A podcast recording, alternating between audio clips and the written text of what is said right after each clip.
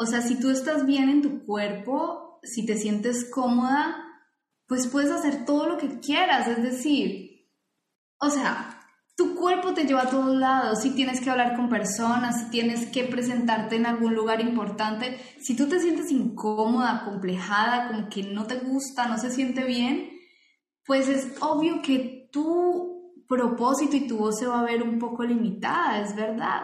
Y yo siempre digo, o sea, si somos seres espirituales teniendo una experiencia física, ¿no crees que si tú ya eres hija de Dios del universo, ya tu espiritualidad está prácticamente completa? Tú puedes conectar con tu espiritualidad cada vez que quieres, pero la experiencia física es la que viniste a dominar. Tus emociones, tus hormonas, vivir un cuerpo humano es incómodo, sudas, tienes calor, tienes frío, ¿sí? no, o sea, la vida real es incómoda. Es muy difícil que yo te diga, sí, yo estoy cómoda todo el tiempo, no, pero entiendo mi cuerpo y uso, lo uso para mi, para mi más alto bien. Sí, es ahí cuando tú le das otro significado, cuando a mí me decían, es que tú eres más que un cuerpo, pero yo te respondo, ¿qué harías sin tu cuerpo? Sí, yo sé que soy más que un cuerpo, pero ¿qué harías sin él? ¿sí? Si yo no lo cuido, si no funciona, no puedo cumplir mi propósito. Reinvéntate. Empieza por tu mente, tu corazón y tu espíritu. Eres perfecto y eres perfecta tal como eres. Solo tienes que darte cuenta. Libérate de tus complejos, de tus creencias limitantes, crea tu vida y recibe todo lo que necesitas. Asume ya la identidad de quien anhelas ser. Yo soy Esther Iturralde, Life Coach Espiritual este es un espacio seguro para que recibas las herramientas, las epifanías y los parteaguas para que de una vez por todas te liberes del deber ser social, cultural o religioso. Mi misión es abrir brecha, hacer las preguntas incómodas para que conectes contigo y con Dios. El resto lo decides tú. Definitivamente me moría de ganas de grabar este episodio que por fin te traigo. Y hoy te voy a presentar a la miembro pionera punta de lanza de Sherpa Certification. Ana María Martínez es la primera Life Coach Sherpa certificada. En tiempo récord, Ana avanzó, avanzó, avanzó y hoy en día tiene su podcast, da sesiones de coaching, ya lanzó su propio curso y está ayudando a muchas personas a que puedan transformar su vida. Ana María Martínez es Life Coach Sherpa especializada en trastornos de la conducta alimentaria, baja autoestima y dismorfia corporal. Su misión es ayudar a mujeres y hombres alrededor del mundo a sanar comportamientos tóxicos con su cuerpo y transformar cualquier relación disfuncional con los alimentos. Ella guía a sus clientes en el alcance de sus metas ambiciosas con su salud, su trabajo, sus relaciones y su espiritualidad, erradicando creencias de no merecimiento, combatiendo el autosabotaje y los límites de sufrimiento autoimpuestos. Estoy sumamente orgullosa, en el mejor sentido de la palabra, de presentarte a una persona tan talentosa, tan dedicada y tan capaz. Ana María Martínez está ayudando a un montón de personas y es una coach impecable, poderosa, sumamente empática. Me muero de ganas de que la conozcas, que conozcas su historia, así que sin más por el momento, arranquémonos con el episodio. Ana María Martínez, estoy tan contenta de recibirte en Reinventate Podcast. De verdad, siento que por un lado te lo debía, pero por otro lado me lo debes tú también, porque ha sido para mí un honor verte transformarte en coach, empoderada, maestra, mentora, creadora de cursos. Y de verdad que se siente súper bonito de este lado, ¿no? A ver, que me hayas permitido acompañarte una porcioncita del camino en esta vocación. Pero bueno, cuéntanos, ¿cómo estás?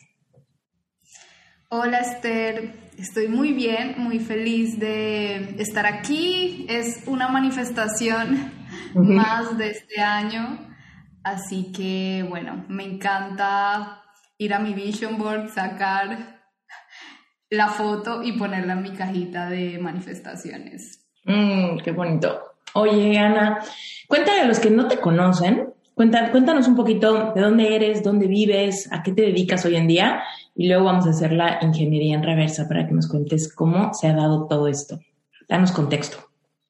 Vale, mira, yo soy Ana María Martínez, soy colombiana, actualmente vivo en Milán, Italia y soy life coach certificada por Sherpa Certification. Y nada, me dedico a ayudar a mujeres a sentirse cómodas en su propia piel, a superar su relación tóxica con su cuerpo y los alimentos a través de programas, podcasts, contenidos y bueno, todo lo que venga de ahora en adelante en este camino. Me encanta. Oye, cuéntanos un poquito un back. A ver, eres colombiana y cuéntanos qué pasó, dónde creciste en Colombia, cómo, cómo fue tu vida allá, por qué te decidiste migrar al otro lado del mundo. Cuéntanos. Bueno, mira, yo soy de Santiago de Cali, es como la segunda, tercera ciudad principal de Colombia, es la capital de la salsa mm. y bueno, mi infancia fue muy abundante, hermosa, eh, soy hija única, entonces bueno, te imaginarás toda la atención para la princesa de la casa. Y terminé viviendo en Italia porque me enamoré de un italiano cuando hice mi intercambio en el Tecnológico de Monterrey. Él estaba haciendo su intercambio estudiantil de la universidad y yo también. Y nos conocimos en Monterrey, México. Y nació como un amor de intercambio, ¿no? De, de semestre. Y nada, pues yo súper enamorada de mi italiano, regresé a Colombia y él regresó a, aquí a Milán, Italia. Y nada, seguimos en contacto, yo estaba haciendo mi tesis, yo estudié periodismo y estaba haciendo la tesis con una comunidad indígena, yo siempre he sido como muy social, de ir a ver cómo viven las personas, qué necesidades tienen. Y nada, eh, yo era muy nerd, entonces yo ya iba súper adelantada y tenía que esperar como tres meses para mi grado universitario. Entonces, él empezó a trabajar y yo me había ganado una beca por ser muy buena estudiante en el semestre, entonces juntos hicimos como un ahorro y yo me pagué mi visa, en esa época necesitaba visa de turismo, entonces me pagué mi visa el tiquete y me vine a pasar vacaciones acá. Y él pues tenía preparado el tour de Francia, luego todas las ciudades principales de Italia, fuimos a Viena. Pues no, yo súper encantada y conocí a su familia que me trató siempre como su hija. Entonces pues a mí se me despertó el tengo que hacer mi maestría aquí. Entonces, cuando vivía, yo vivía aquí tres meses y luego me tocó regresar a Colombia porque cuando eres turista no puedes estar más de, más de tres meses si no eres ilegal. Entonces, yo regresé a graduarme y cuando regresé a Colombia, pues yo había aplicado aquí a una beca y me la habían dado. O sea, me llegó el correo. Entonces, pues no, yo súper contenta porque se abría mi sueño de no solamente eh, vivir pues con mi novio en ese periodo, sino de hacer, de salir del país. Yo quería eso desde que era muy pequeña. Pero pues era, o sea, aunque tenía la beca en la universidad, tenía muchos gastos. O sea, la visa, tienes que presentar un montón de mm, requisitos, tienes que apostillar o traducir y legalizar tus diplomas, en fin. Pero bueno, esa es como la historia, me enamoré, terminé haciendo todo eso y nada, me vine a vivir con él. ¿Y qué pasó? ¿Qué pasó después de irte a vivir con el novio? Bueno, pasó que vivimos cinco años juntos. Los dos primeros años eh, era como algo así como descubriéndonos, porque nosotros vivimos en México una relación de intercambio. Luego yo me devolví a Colombia y ya, yo no sabía nada de él, pero venir aquí era vivir con él porque yo no tenía los recursos para ir a un piso sola. Y él vivía con, en, en una casa con seis personas más. Porque aquí en Italia los estudiantes hacen eso, ¿no? Eh, vienen de los pueblitos chiquiticos, porque Italia tiene unos pueblitos bien chiquitos, y cuando ya ellos van a hacer la universidad, viajan a Roma o a Pisa o a Milán, en donde están las universidades. Entonces mi novio era un provinciano que estaba en Milán, entonces claro, él vivía como con seis personas, entonces yo era la séptima. Y, y bueno, vivimos dos años así, yo me gradué de mi maestría, conseguí de un trabajo, entonces ya teníamos pues dos como ingresos y nos fuimos a vivir juntos en un apartamento aquí en, en, Milán, cerca del centro. Y nada, pues pasó que yo estaba todavía sanando mis trastornos de la conducta alimentaria y entonces me empecé a, a descubrir y entendí que él no era el hombre para mí Mm. Entonces, yo le estaba haciendo mucho daño y él se estaba haciendo mucho daño tratando de llevar una relación. Como queríamos mantener la historia de amor de cuento de hadas, de oh, lo conocí en México y ahora vivimos juntos, pero no, nos hacíamos daño, no, no porque fuéramos como irrespetuosos, pero no, no coincidíamos con nada, casi con nada. Entonces, pues nada, yo decidí ahorrar y dar el salto de buscar una casa y yo me fui de la casa, porque la casa era de él, ¿no? Él siempre como que había gestionado todo económicamente, él era el que tenía como la batuta y yo sabía que irme implicaba pues conseguir otra, otra, otra casa Aparte porque aquí cuando firmas el contrato de, renta, va a nombre de uno y estaba a nombre de él, así que pues en cualquier caso yo me iba. Entonces di mi salto, hice mis cajitas y me fui con mi corazón en la mano porque yo lo, yo lo amaba mucho y él me amaba mucho a mí, pero yo creo que fue la mejor decisión que pudimos tomar juntos. y, eh, y nada, pues me quedé sí tuve como tres meses de pensar, me voy a Colombia o me quedo, pero pues ya me quedé. Oye, hace ratito mencionaste muy rapidito que dijiste, todavía estaba eh, trabajando con mis trastornos de conducta alimentaria, pero no nos diste contexto. Cuéntanos un poquito cómo va esa historia de tu vida. Bueno, mira, yo tenía un trastorno de la conducta alimentaria muy, muy fuerte que se me, o sea, se me veía representado en anorexia, bulimia y atracones. Tenía muchos atracones de comida y todo empezó más o menos cuando tenía 12 años, que en mi casa, como te dije, pues yo era hija única, bueno, soy hija única. Eh, mis papás, pues, o sea, me, me, dieron una infancia muy abundante, o sea, era la consentida de la casa, mi papá trabajaba en la política y bueno, tenía bastante dinero y yo era pues la consentida. Por decisiones de mi padre,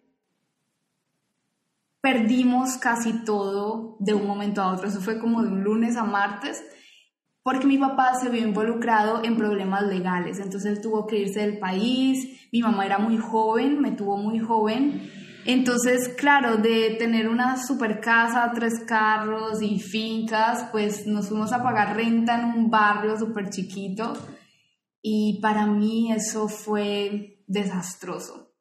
Aparte porque mi papá, cuando yo era muy pequeño, pues como desde los siete años me, me matriculó en una academia de modelaje, entonces pues no, yo era la reina de belleza de la casa y yo ya no podía ir ni a equitación, yo hacía clases de equitación, ballet, eh, la academia de modelaje y yo ya no, de un día a otro ya no se podía ir.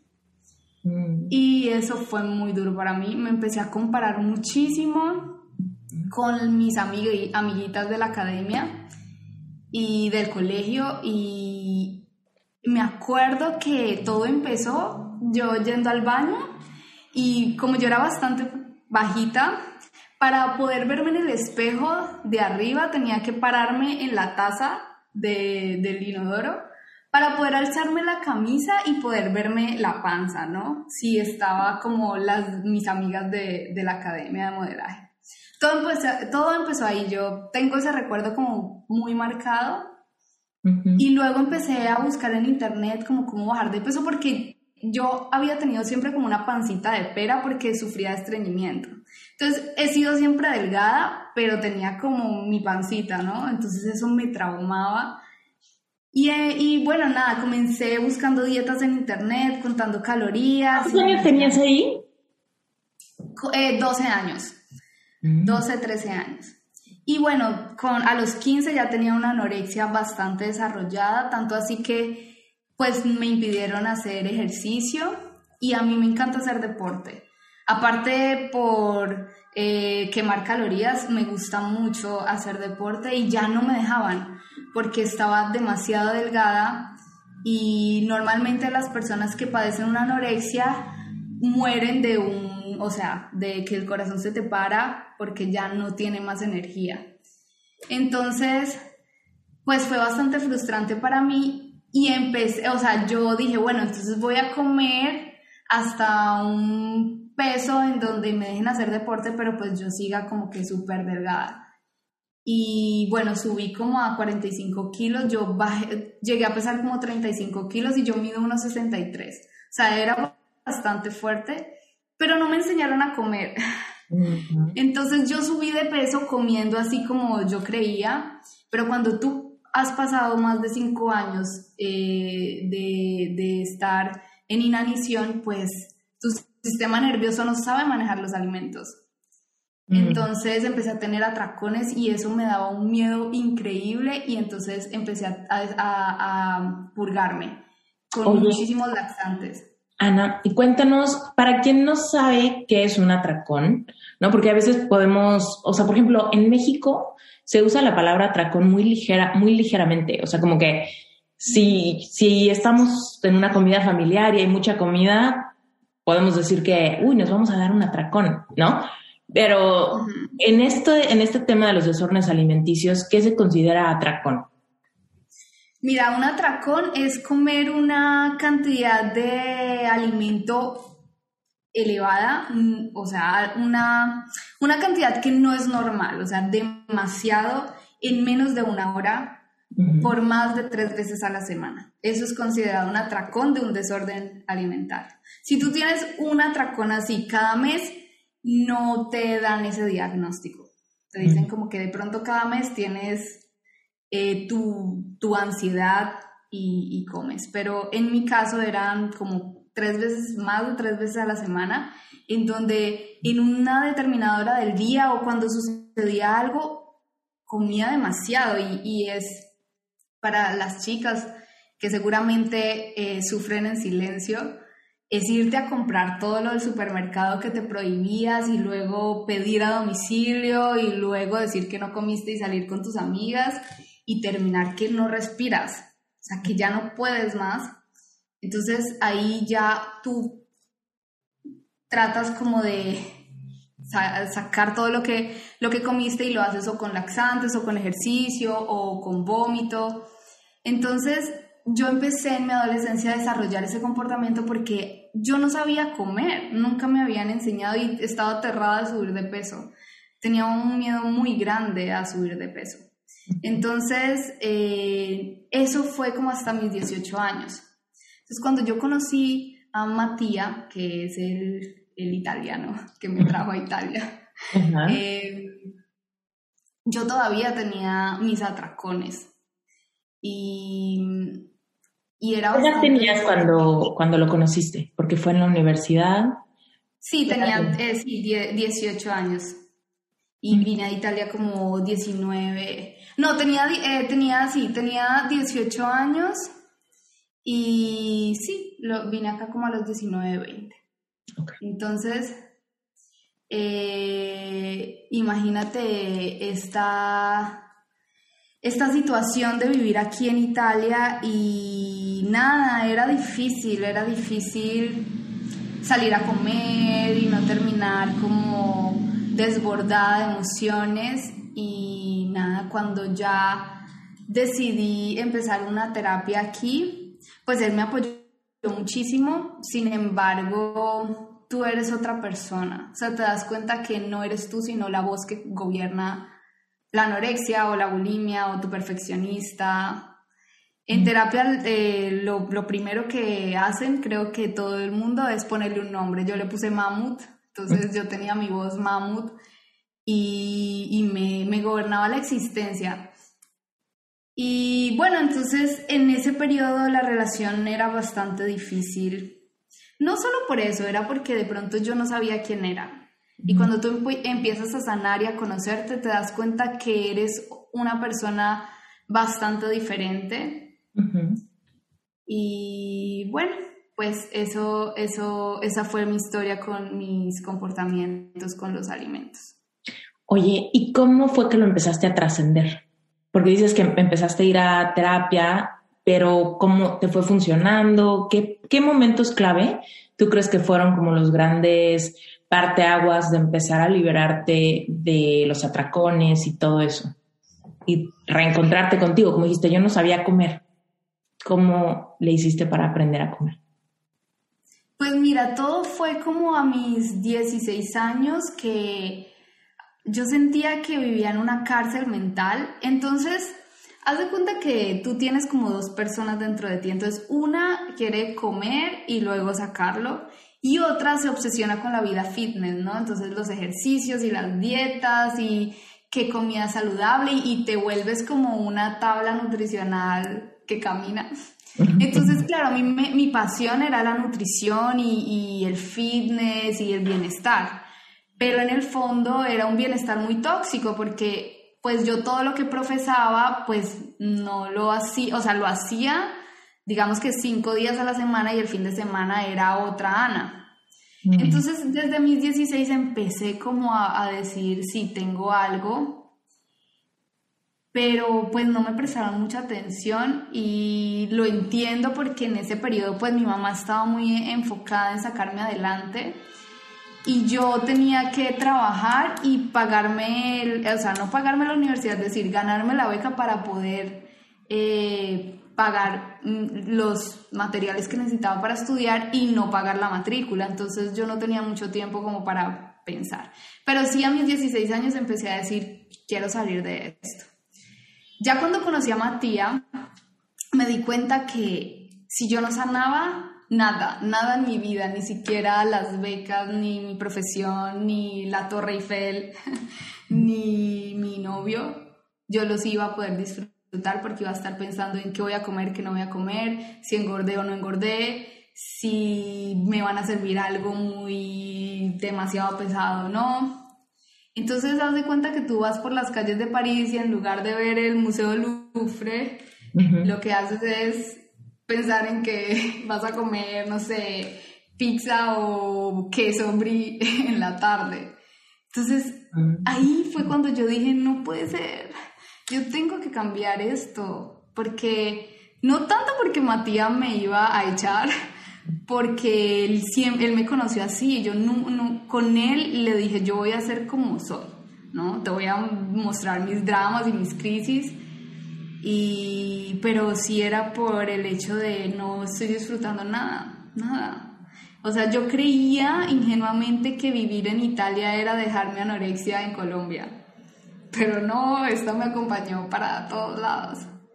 Entonces es ahí cuando yo digo, no, pues tengo que sanar. Entonces aquí en Europa fui a un centro privado, pero la, la consulta en esa época era como 100 euros la hora.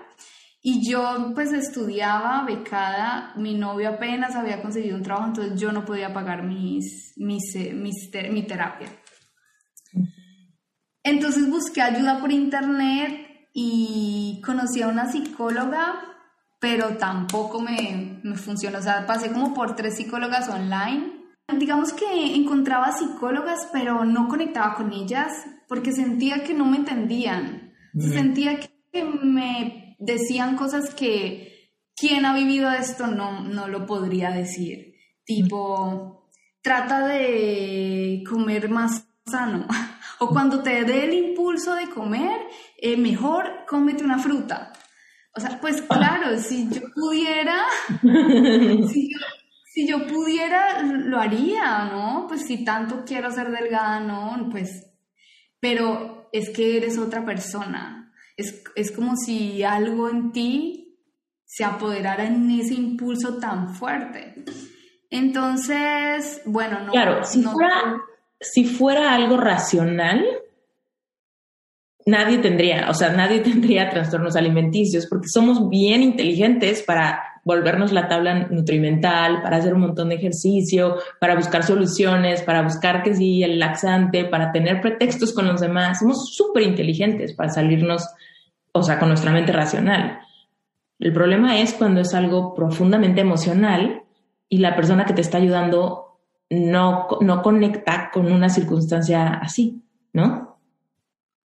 Exacto. Entonces, pues no conecté con ninguna hasta que era un 31 de diciembre y te cuento, estábamos pasando el 31 de diciembre en una, aquí se llama Madonna di Campillo, es como una montaña para esquiar muy VIP, o sea, como fuimos a un lugar demasiado prestigioso porque la tía de mi novio pues tenía una casa allá y yo estaba desde la mañana hasta la noche atracándome, yendo a la cocina a comer a escondidas. Y estaba, y cuando salimos a la noche eh, como a, celebrar, cuando salí, yo estaba muy llena. Y cuando tú estás muy llena no puedes pensar, o sea, yo estaba mal, mal, había comido todo el día. Y, y entonces cuando salí empecé a ver a todas las mujeres súper lindas, ¿no? Arregladas para recibir el año nuevo y yo con un mal de, de panza. Y ahí yo dije, o sea, no puede ser, no puede ser mi vida, no puede seguir así. Entonces, ya cuando todo el mundo se durmió, escribí en Google tipo, ayuda, Milán, anorexia. Y encontré a mi psicóloga, que se llama Marta Castoldi, y yo le dije, mira, yo pues no puedo pagar 100 euros como el instituto privado que aquí, aquí solo hay un instituto en Milán. Entonces ella me dijo, no, tranquila, ven y hablamos. Y pues sí, me, me hizo un súper descuento y empecé con ella y digamos que ella no me, ella, ella no me dio la llave para salir, pero me sacó del pozo. O sea, ella sí empezó a enseñar a, a, a, verme, a, o sea, a verme al espejo, técnicas como cómo aprender a comer. Entonces, bueno, esa fue como cuando yo ya empecé como a despertar. Pero el verdadero cambio fue cuando yo la dejé a ella y le dije, yo creo que estoy lista, pero yo todavía tenía tacones. Pero yo le dije, yo, yo necesito cambiar. Y empecé a hacer, apasionarme por cambiar, apasionarme por sanarme. Se me volvió como una obsesión increíble. Y entonces ya lo... Cuando tú dijiste, yo creo que estoy lista, Cuéntanos qué, emociones había en ti o por qué, por qué, si ya habías encontrado a alguien con quien sí estaba funcionando, ¿qué empezaste a sentir que quisiste desprenderte? Mira, empecé a sentir independencia del trastorno. Es decir, empecé a entender que era un patrón de conducta que había desarrollado por X cosa, todavía no sé eh, puntualmente qué fue, pero era como mi tabla de surf para navegar las olas de la vida. Entonces cada vez que pasaba lo más mínimo yo ya iba a la comida. Entonces yo ya sabía eso y una vez tú sabes eso no puedes dejarlo de ver. Entonces eso me dio mucho poder. Eso me hizo decir, ok, yo ya estoy lista para ver que cuando la ola venga, pues yo me cojo otra tabla de surf. Pero yo no sabía cuál era mi otra tabla de surf. Pero sí sabía que no era yo. Sí sabía que era una tabla de surf que estaba rota, o sea, que no me servía y me hacía ahogar en la mitad de la vida. Porque con un trastorno de la conducta alimentaria, sí, te comes como un pastel y mil dulces en tu crisis, pero terminas con la crisis, es decir, con el problema, más una pesadez horrible. Entonces se vuelve peor. Ahí fue cuando yo le dije, yo estoy lista y quiero conocer yo misma que quiero, porque cuando ya empezamos como a avanzar, ella me, me, empezó a decirme cosas con las cuales yo no resonaba, que son como muy de su propia experiencia como profesional, pero yo soy una mujer como demasiado disciplinada y, y yo quería demostrarme a mí misma que yo podía tener el cuerpo que yo quería sin un trastorno de la conducta alimentaria. Y ella era más como, acéptate tal cual eres y ya, relájate, ¿no? Y yo pues la palabra relájate para mí no resuena mucho. Entonces ahí fue cuando le dije, creo que estoy lista para buscar mi propio camino y en ese periodo, pues yo ya seguía mentores, yo ya leía muchos libros de esto, no estaba sola, o sea, yo misma me hice como, aunque vivo sola en Milán, me hice como, no sé, mi kit de maestros que seguía todo el tiempo, entonces ya no me sentía perdida, sabía que de eso iba a encontrar mi camino y bueno, así fue afortunadamente. Padrísimo. Ok, y entonces, a ver, en paralelo a todo esto que estabas viviendo, ¿qué estaba pasando con tu trabajo o tu vida profesional? Pues mira, yo, yo he tenido como dos obsesiones en, mi vida. Una es eh, los estudios y la carrera profesional y la otra era mi cuerpo. No son los alimentos, es el cuerpo, ¿no? O sea, yo quería verme de una determinada manera y nunca lo logré desde esa estrategia que usaba antes. Entonces, cuando a mí me dicen que si yo no gano las becas cuando era pequeña, me sacan de la escuela VIP de las princesas de, de, esa, de ese estrato social en donde yo vivía, pues yo iba a la escuela pública y yo no quería vivir así. Entonces me volví como una mujer muy disciplinada y muy obsesiva con los resultados, ¿no? Yo tenía que sacar el mejor examen, tenía que ser la número uno del colegio. Entonces, eso me llevó a obsesionarme, pero me llevó a mm, construir la disciplina de dedicarme mucho por lo que quiero. Entonces, así fue en la universidad. Me gradué muy rápido, o sea, yo hice mi universidad en casi un año y medio menos que, que la media entonces, lo mismo fue aquí en Italia. Entonces, cuando empecé a, a sanar y en terapia, yo ya estaba como terminando mi maestría aquí y tenía ya, ya estaba haciendo las prácticas. Y es ahí en donde yo decía, o sea, mi mundo es comer y trabajar. Y es ahí en donde yo empiezo a despertar y digo, pues si mi vida solo es una y la mitad me la he pasado contando calorías, pues la otra mitad no puede ser dedicándome a algo que no me gusta. Y yo estudié periodismo porque mi papá soñaba con que yo fuera presentadora de televisión. E, o sea, mi, él soñaba con que yo fuera, o sea, de la academia de modelaje terminara periodismo y terminara siendo como una presentadora de entretenimiento, por decirlo así. Y yo en parte sí quería eso, claro. Pero, pero cuando estuve aquí dije, no, o sea, ese sueño me ha llevado a, a, tener muchas caídas, solo por verme bien, porque yo siempre eh, me considero que me he visto muy bien. Nadie nunca dijo, Ana está enferma, pero por dentro era súper tóxica. Entonces, eh, en ese momento pues empiezo a ver opciones y entra a, relevante espiritual y relevante espiritual. Eso cuéntame, ¿cómo encontraste relevante espiritual? Mira, relevante espiritual lo encontré de la siguiente manera.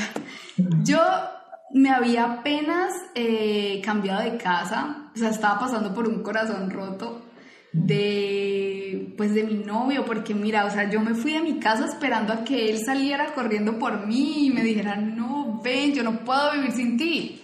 Pero no lo hizo, él se enojó, él, se enojó mucho y, todavía no sé si sigue enojado, espero que no.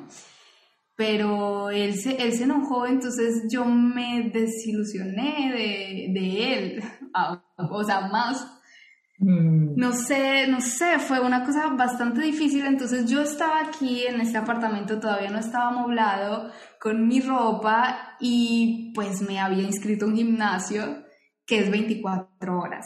Entonces yo, me, yo no podía dormir, entonces como a las 4 de la mañana me iba al gimnasio a hacer cardio.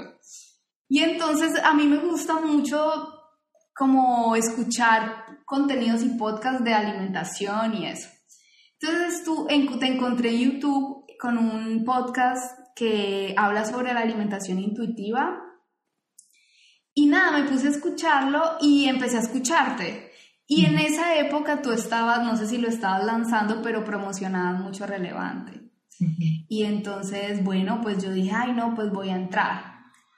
Y, y entré y me encantó, me encantó porque era lo que yo necesitaba. O sea, yo ya sabía que mi patrón era los alimentos, pero yo ya no sabía el camino a seguir. Yo ya no sabía entonces, bueno, si eso no soy yo, ¿quién soy yo?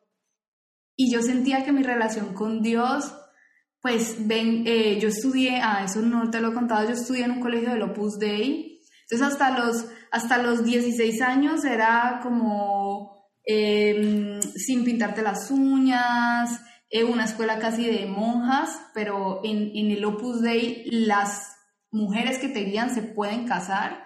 Entonces es, es una filosofía bastante interesante, pero tiene muchos límites, o sea, tenías que confesarte los viernes para, porque el lunes había misa y si tú el lunes no comulgabas, pues las, las prefectas se daban cuenta que algo había pasado el fin de semana.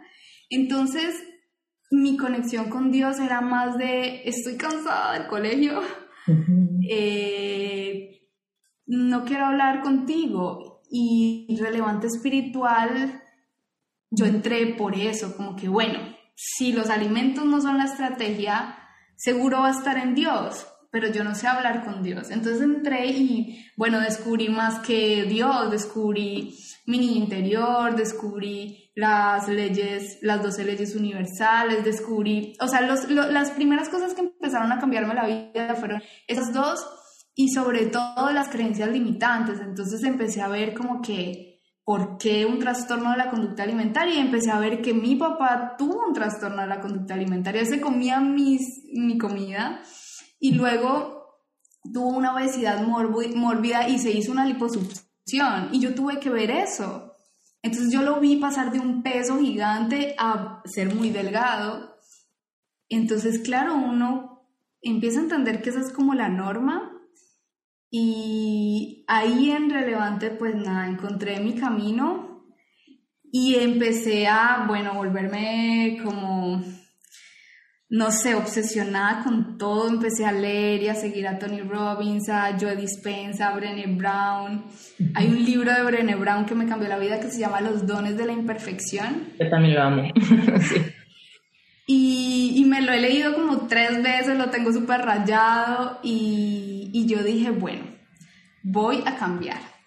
Entonces te contaré que en la mitad de relevante espiritual yo cogí todas mis creencias limitantes y las transformé en creencias nuevas e hice como unos manifiestos.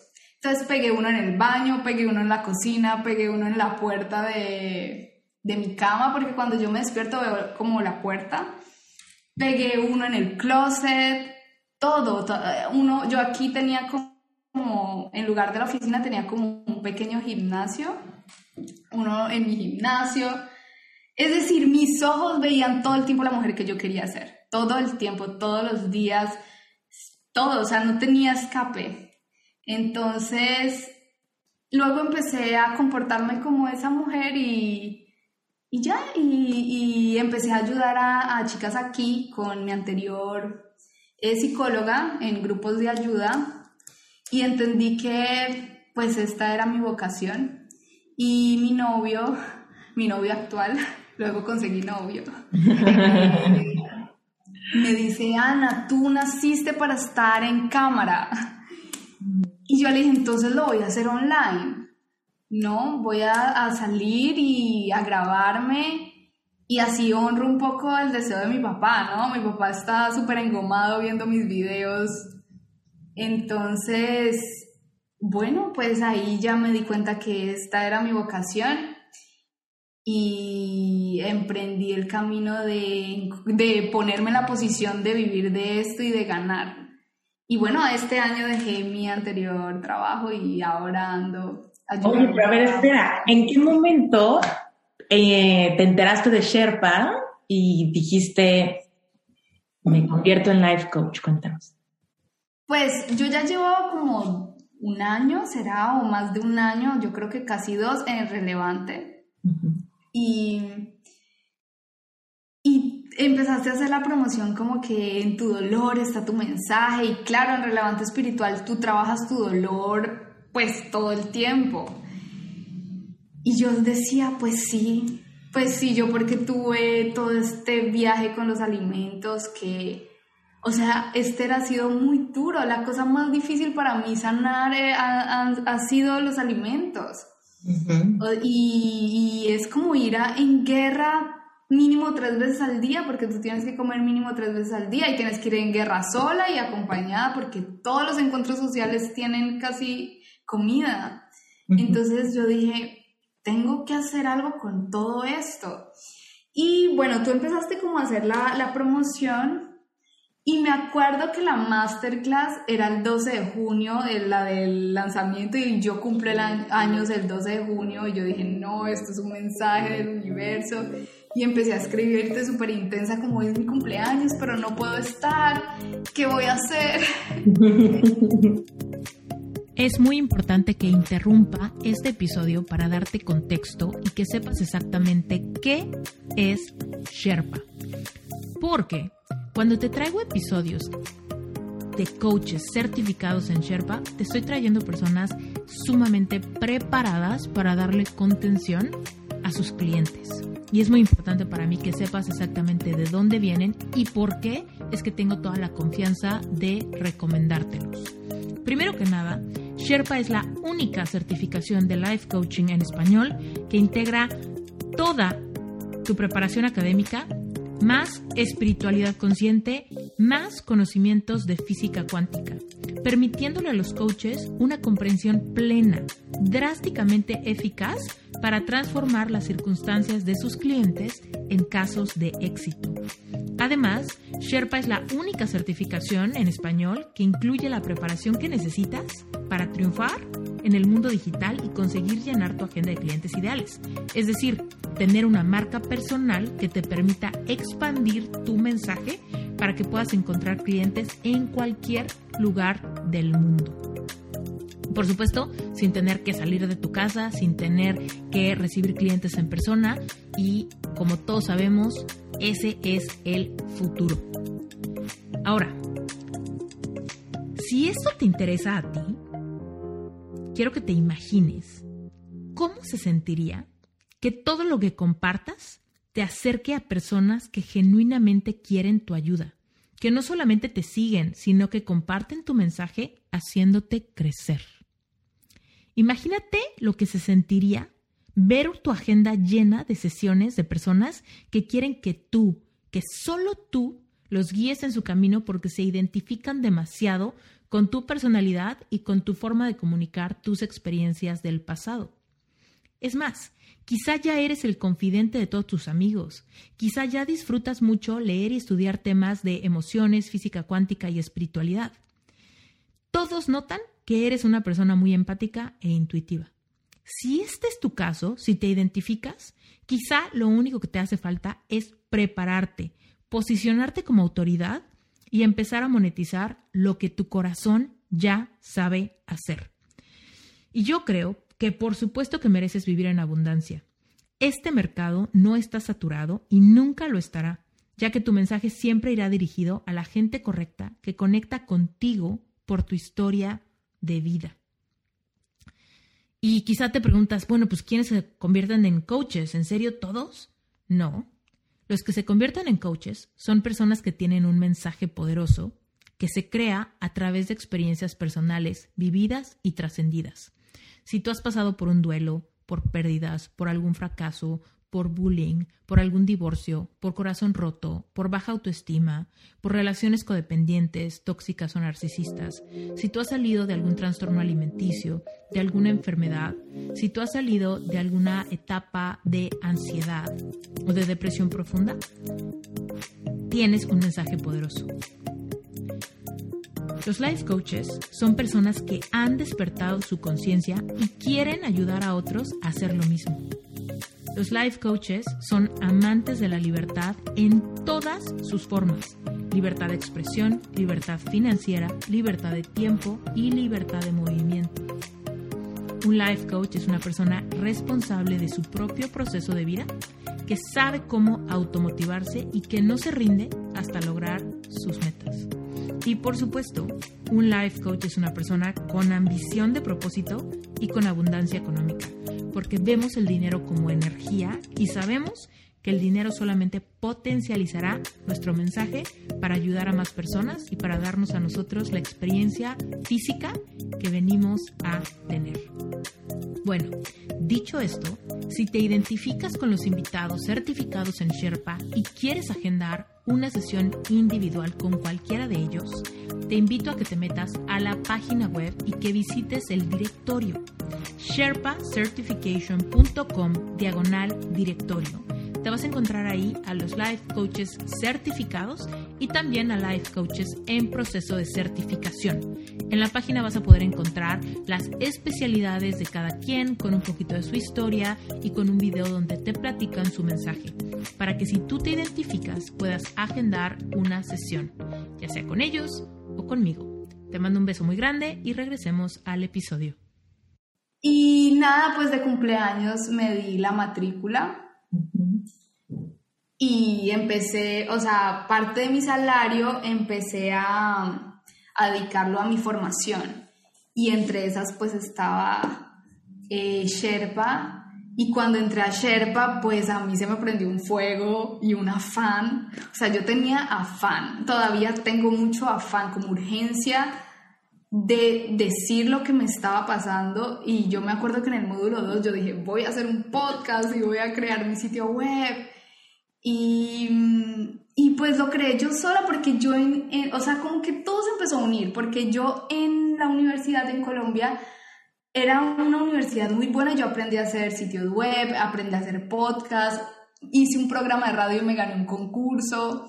O sea, yo ya tenía como, empecé como a hacer ingeniería en reversa y empecé a recordar como que, ok, yo era súper buena en esta clase de diseño web, eh, me eh, hice radio dos años en mi universidad, tenía un programa, también presenté un programa de niños en, eh, como en, en, la televisión de la universidad, entonces yo dije, o sea, como que todos los puntos se unieron aquí.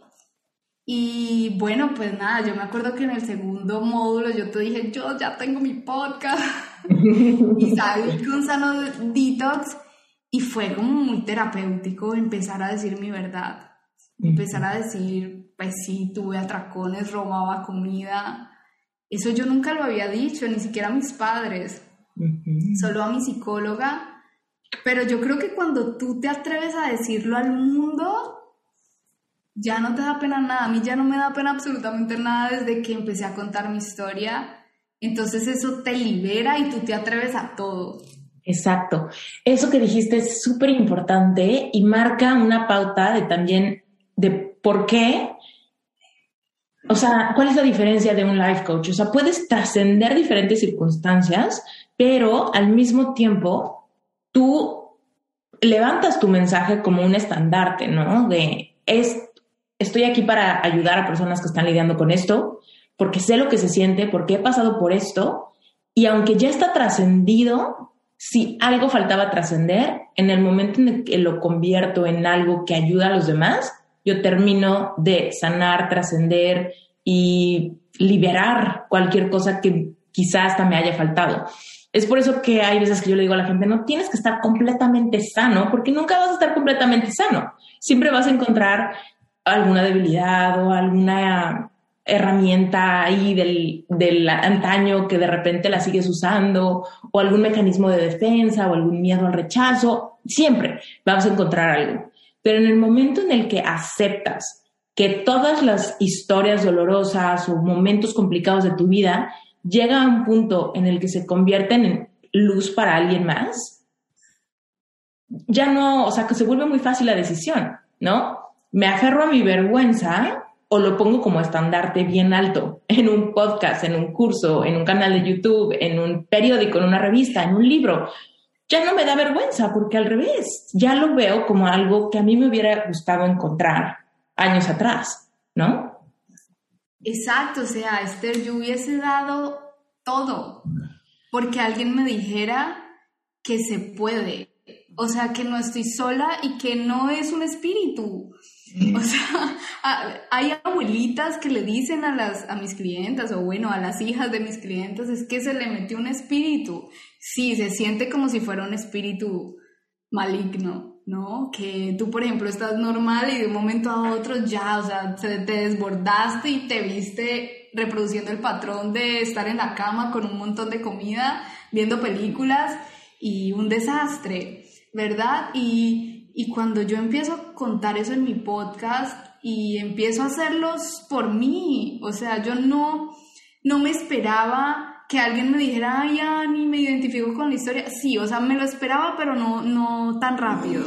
Y, y empecé como a hacer terapia, ¿no? Y, y, entonces en mi podcast, que se llama Sano Detox, como, o sea, desintoxícate sanamente de todas, de toda tu verdad, dije, bueno, esto me está sanando más de lo que yo creía, entonces voy a crear sanar para sanarme, que es mientras yo sano a otros, pues me sano a mí misma. Y entonces en mi grupo de, de mujeres tenemos una comunidad, nos vemos eh, todos los domingos y ellas empiezan desde, desde lo que hemos aprendido en sesiones a dar consejos a otras chicas. Entonces esa era mi visión, como que mientras sanas a otra, te sanas a ti misma. Entonces yo las veo a ellas como ayudando a la otra persona o de pronto vemos a alguien que está desbordado y bueno, ¿quién la llama? Entonces ahí entendí que es muy terapéutico decirle a otra persona lo que quiere escuchar porque cuando tú le dices a otra persona eso que tú crees que debería hacer, es lo que tú necesitas escuchar la mayor parte de veces. Entonces, eso es lo que hacemos como cuando nos reunimos todas y ver, bueno, cuáles son mis consejos y, de eso que yo digo y profeso, qué es lo que yo necesito. Y bueno, salió Sanar para Sanarme y aquí estamos. Mm. Ya. Qué cañón, pero a ver, necesito que nos des más información. Evidentemente, tu cliente ideal ha pasado por trastornos alimenticios, pero platícanos más cómo por ejemplo, ahorita nos está escuchando mucha gente quizá hay alguien que ha batallado con trastornos alimenticios y dice, quiero agendar una sesión con Ana. Platícanos un poco cómo es una sesión de coaching, qué puede esperar alguien de, que está pasando ahorita por ese, por ese momento donde dice, no me conozco, no sé comer, quiero dejarlo atrás, pero no sé cómo desprenderme de, de estas ideas o de estos miedos o de este crítico interior.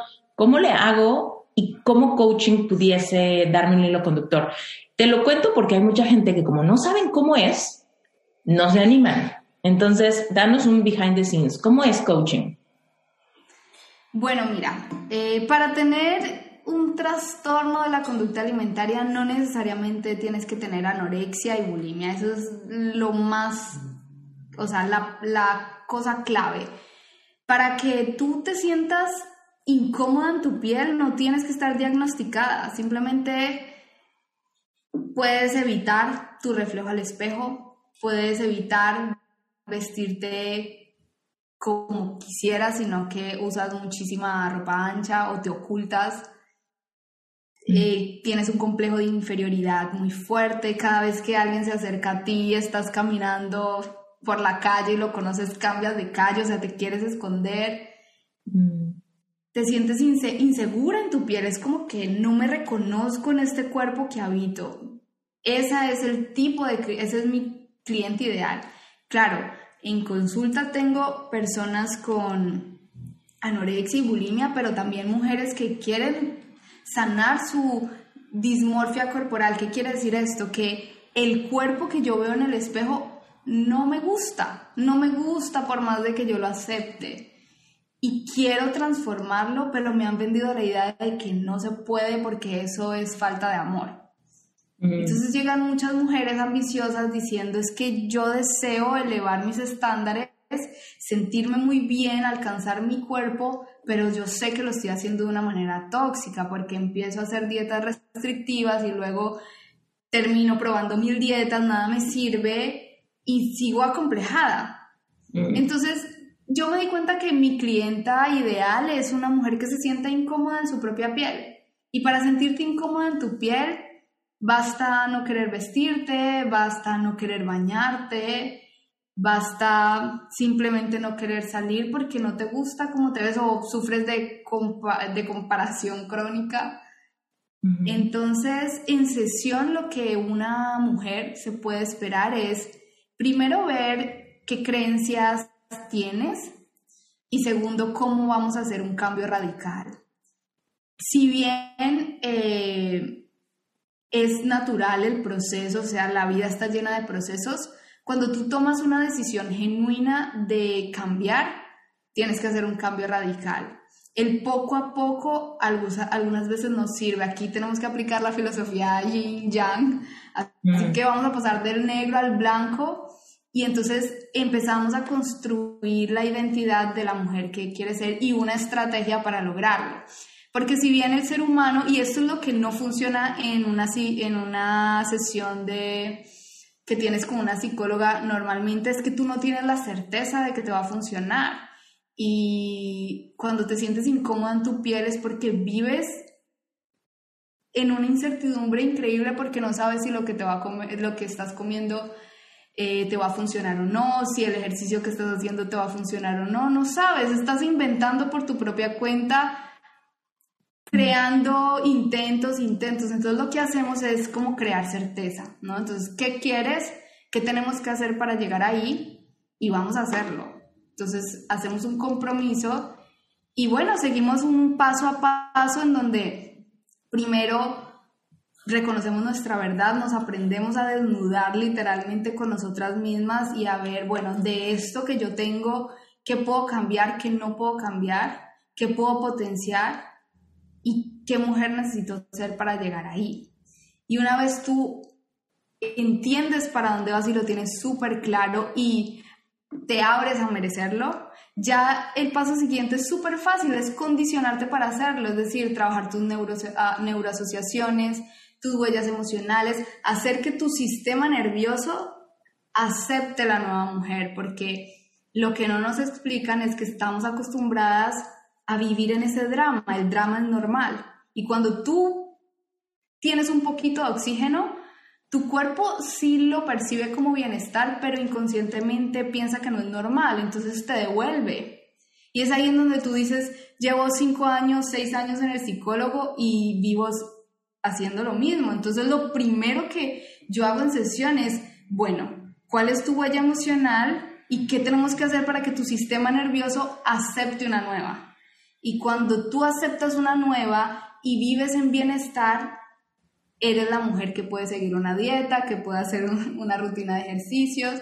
Al final, yo personalmente considero que las dietas no tienen la culpa. Es la creencia que hay detrás de una dieta. Hay dietas que salvan vidas.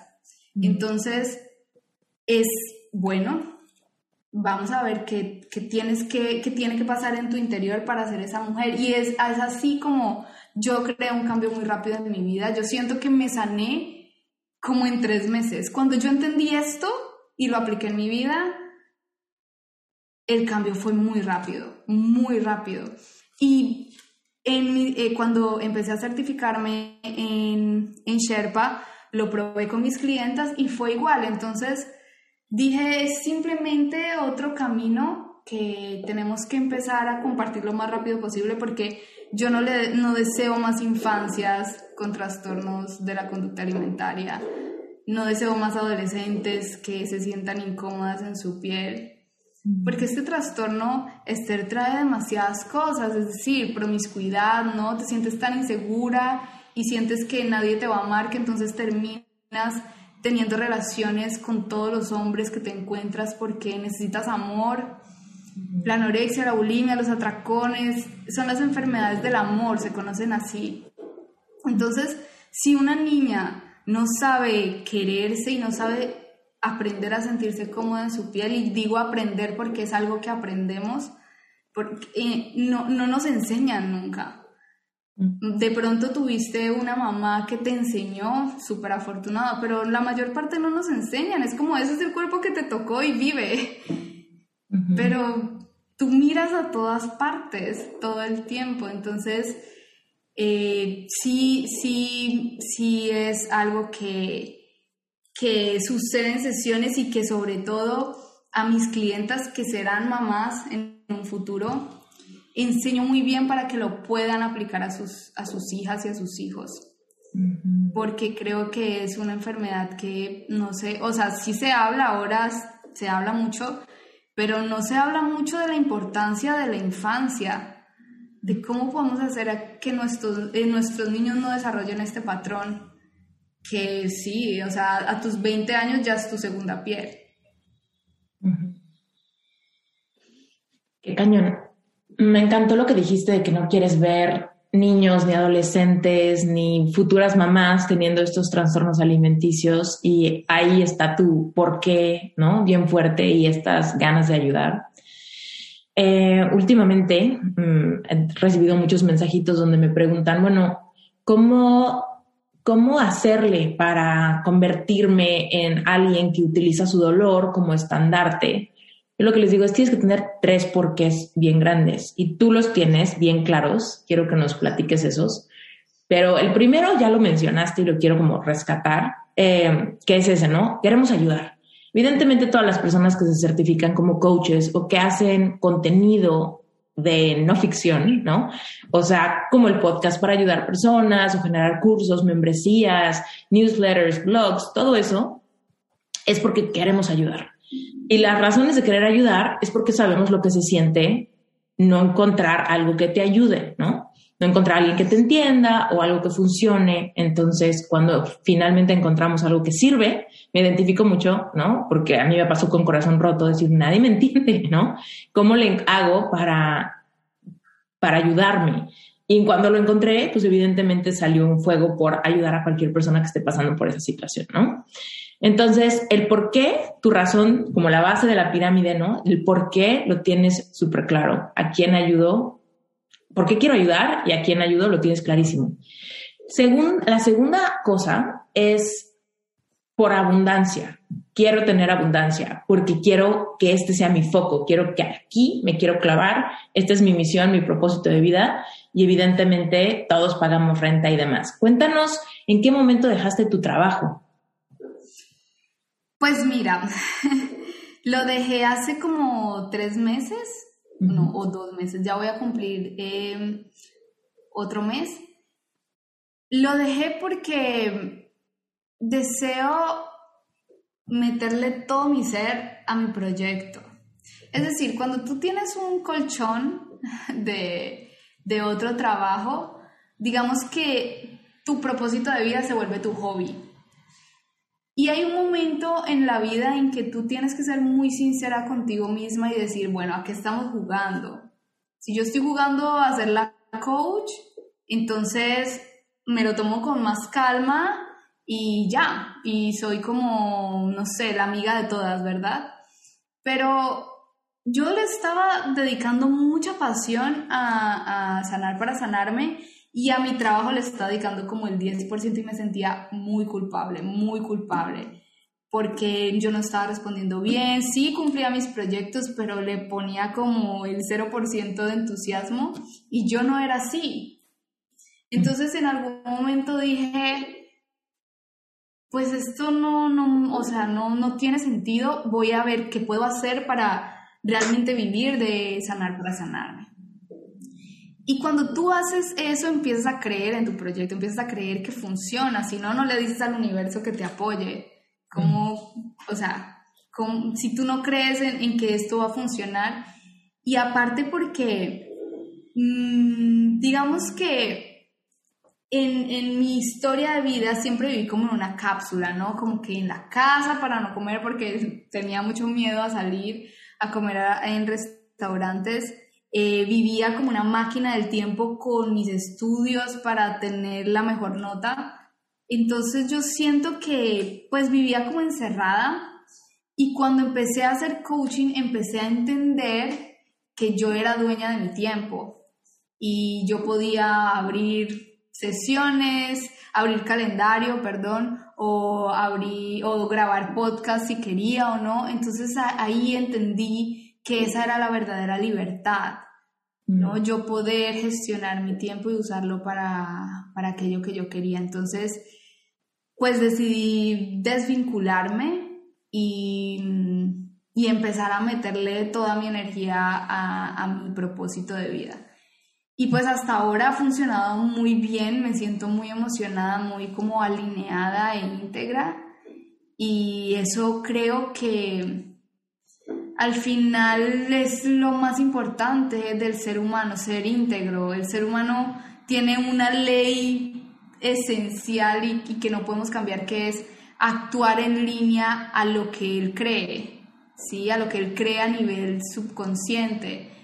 Tu sistema nervioso solamente actúa lo que está en integridad contigo. Entonces cuando tú dices una cosa y haces otra, vives abrumado. Y yo viví así en los últimos meses, como en enero, que estaba como súper encarretada con Sanar para Sanarme, pero tenía muchos proyectos en la financiaria, yo trabajaba en una financiaria, hasta que decidí eh, dejarla, eh, preparé a mis jefes y me dejaron trabajar medio tiempo mientras yo organizaba mi empresa, papeles, lo que necesitara.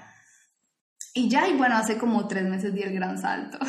Mm. Y aquí estoy, no, digamos que no ha sido fácil en el sentido de que ha sido otro descubrimiento, otro tipo de proceso, el de emprender y creer en ti y, entender que tú ganas en promedio, o sea, es decir, de tus fracasos y de tus victorias. O sea, tu victoria es el promedio.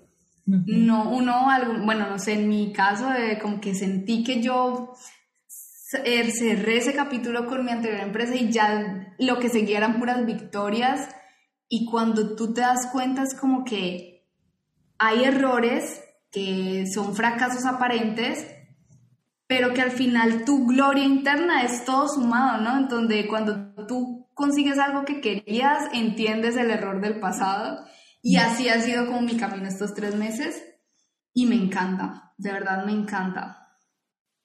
Oye, y bueno, si el uno es ayudar, ¿no? Ayudar porque sabemos que se siente y sabemos exacto a quién podemos ayudar. Número dos, necesitamos abundancia y queremos que funcione para que nos podamos echar de lleno nuestra vocación sin, sin que sea nuestro hobby. Y el tercero, que es el triangulito, la puntita de la pirámide, es al hacer estas dos cosas, al ayudar y al buscar que me funcione para de aquí tener la vida que quiero vivir, terminamos convirtiéndonos en esa mejor versión que podemos ser. ¿En quién, en quién te has convertido? ¿Cómo es esa verdadera esencia de Ana que quizá estabas buscando desde, no sé, esos tiempos donde decías, no me conozco y no sé cómo comer y no sé cómo se hace y no sé si estoy siguiendo mi sueño o el de mi papá, ¿no? Hoy, ¿qué, ¿qué sientes de eso, de tu propia identidad? Mira, yo siento que mi identidad ahora es como coherente, ¿sí? Eh, por muchos años yo era una Ana muy incoherente, es decir, quería algo obsesivamente, pero cuando nadie me veía hacía todo lo contrario. Es por eso que siempre decimos, bueno, ¿qué es eso que haces cuando nadie te ve? Y yo sentía que lo que yo hacía cuando nadie me veía no era lo que yo mostraba. Y no era por ser hipócrita, pero es un patrón de conducta. ¿sí? Es como tú tienes dos voces y, y, no desarrollas la capacidad de ir en contra y decidir. Creo que mi mejor versión o la versión que he logrado ahora de mí es una mujer íntegra que ha sabido aprovechar todos esos eh, malos viajes que tuve, como yo los llamo, para eh, utilizarlos a mi, favor, a mi favor. Entonces yo soy una mujer muy disciplinada, es decir, yo no, no violo mis sueños, es decir, no soy desleal nunca más. Eso fue una promesa que hice y el día en que tomé la decisión en que yo no iba más a mm, reproducir mi patrón tóxico, me convertí en una mujer en que cada vez que se siente desleal, retoma sus disciplinas, ¿no? Entonces, toda la disciplina que tuve que lograr para hacer ejercicio, para contar calorías, para eh, estudiar para los exámenes, lo hago con mi propósito de vida, es decir, soy disciplinada en mirar mi verdad, en ver qué me está pasando y qué necesito y que de esto que estoy aprendiendo, qué puedo enseñar a otra persona. Disciplinada para hacer mis programas, para ser creativa, para entrenarme, para hacer cursos. Es decir, no hay ni un día en donde yo me suelte y esa es mi mejor versión porque sé que esta habilidad que he desarrollado, porque es algo que aprendí, es algo que tuve que aprender a condicionarme, eh, me va a llevar siempre a ser una mejor versión de mí misma. Y creo que esa, esa es mi mejor versión, la mujer que siempre se mejora, porque siempre luché con mi perfeccionismo e incluso leía muchos libros de cómo sanar tu perfeccionista. Hasta que un día dije, bueno, es que yo aspiro a la excelencia, yo quiero ser excelente en todo lo que hago, que mi plataforma, que mis cursos, que mis sesiones sean excelentes y para ser excelentes pues tienes que comportarte y nutrirte y aprender y ser muy firme con, tu, con lo que tú haces. Entonces, para mí, Esther, mi mejor versión es estar alineada con lo que yo quiero ser. Mm.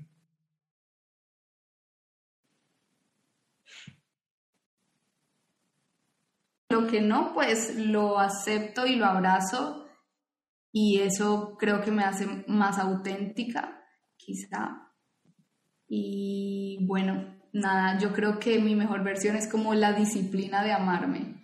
Y me acuerdo que tú me mandaste un mensajito que resumió todo esto, que era como, Ana, detente solo para amarte.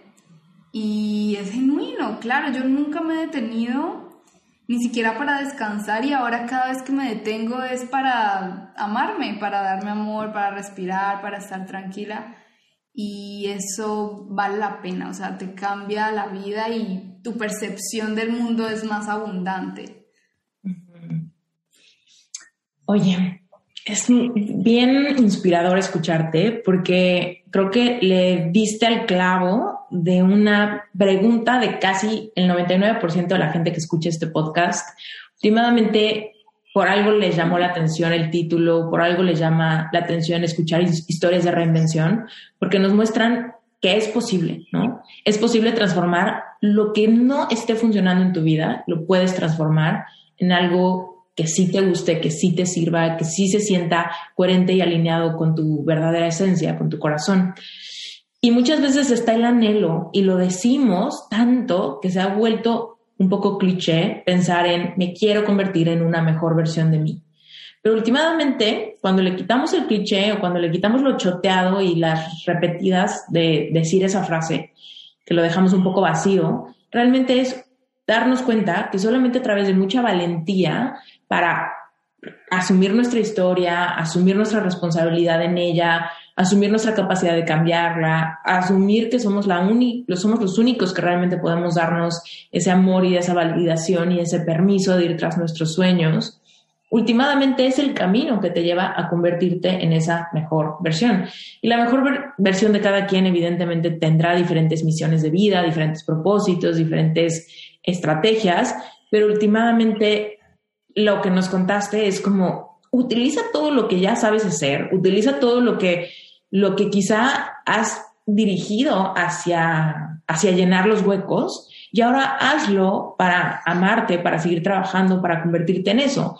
No te quedes pensando en me quiero convertir en una mejor versión de mí mismo, pero a la mera hora me sigo quedando corto con mis esfuerzos cuando ya sé cuál es el camino, me distraigo a la mitad, ¿no? Me con el pretexto de ir a mis ritmos, termino jugando demasiado con la línea entre sabotaje, escape, saboteo, escape, ¿no?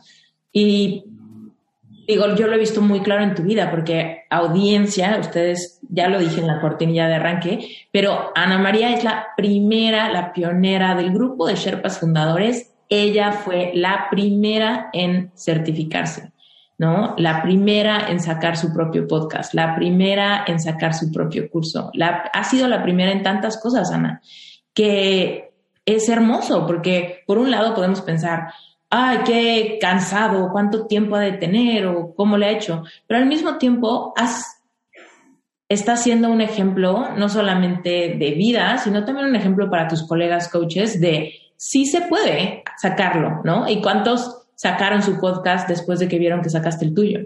Porque de alguna manera ver que alguien ya lo hizo me da permiso, me da un ejemplo de que sí se puede, no me tengo que esperar hasta terminarme la, terminar la certificación, ¿no? O es más, no me tengo que esperar 20 mil años para atreverme a sacar un, un curso y hacer un lanzamiento. No me tengo que esperar nada, ¿no?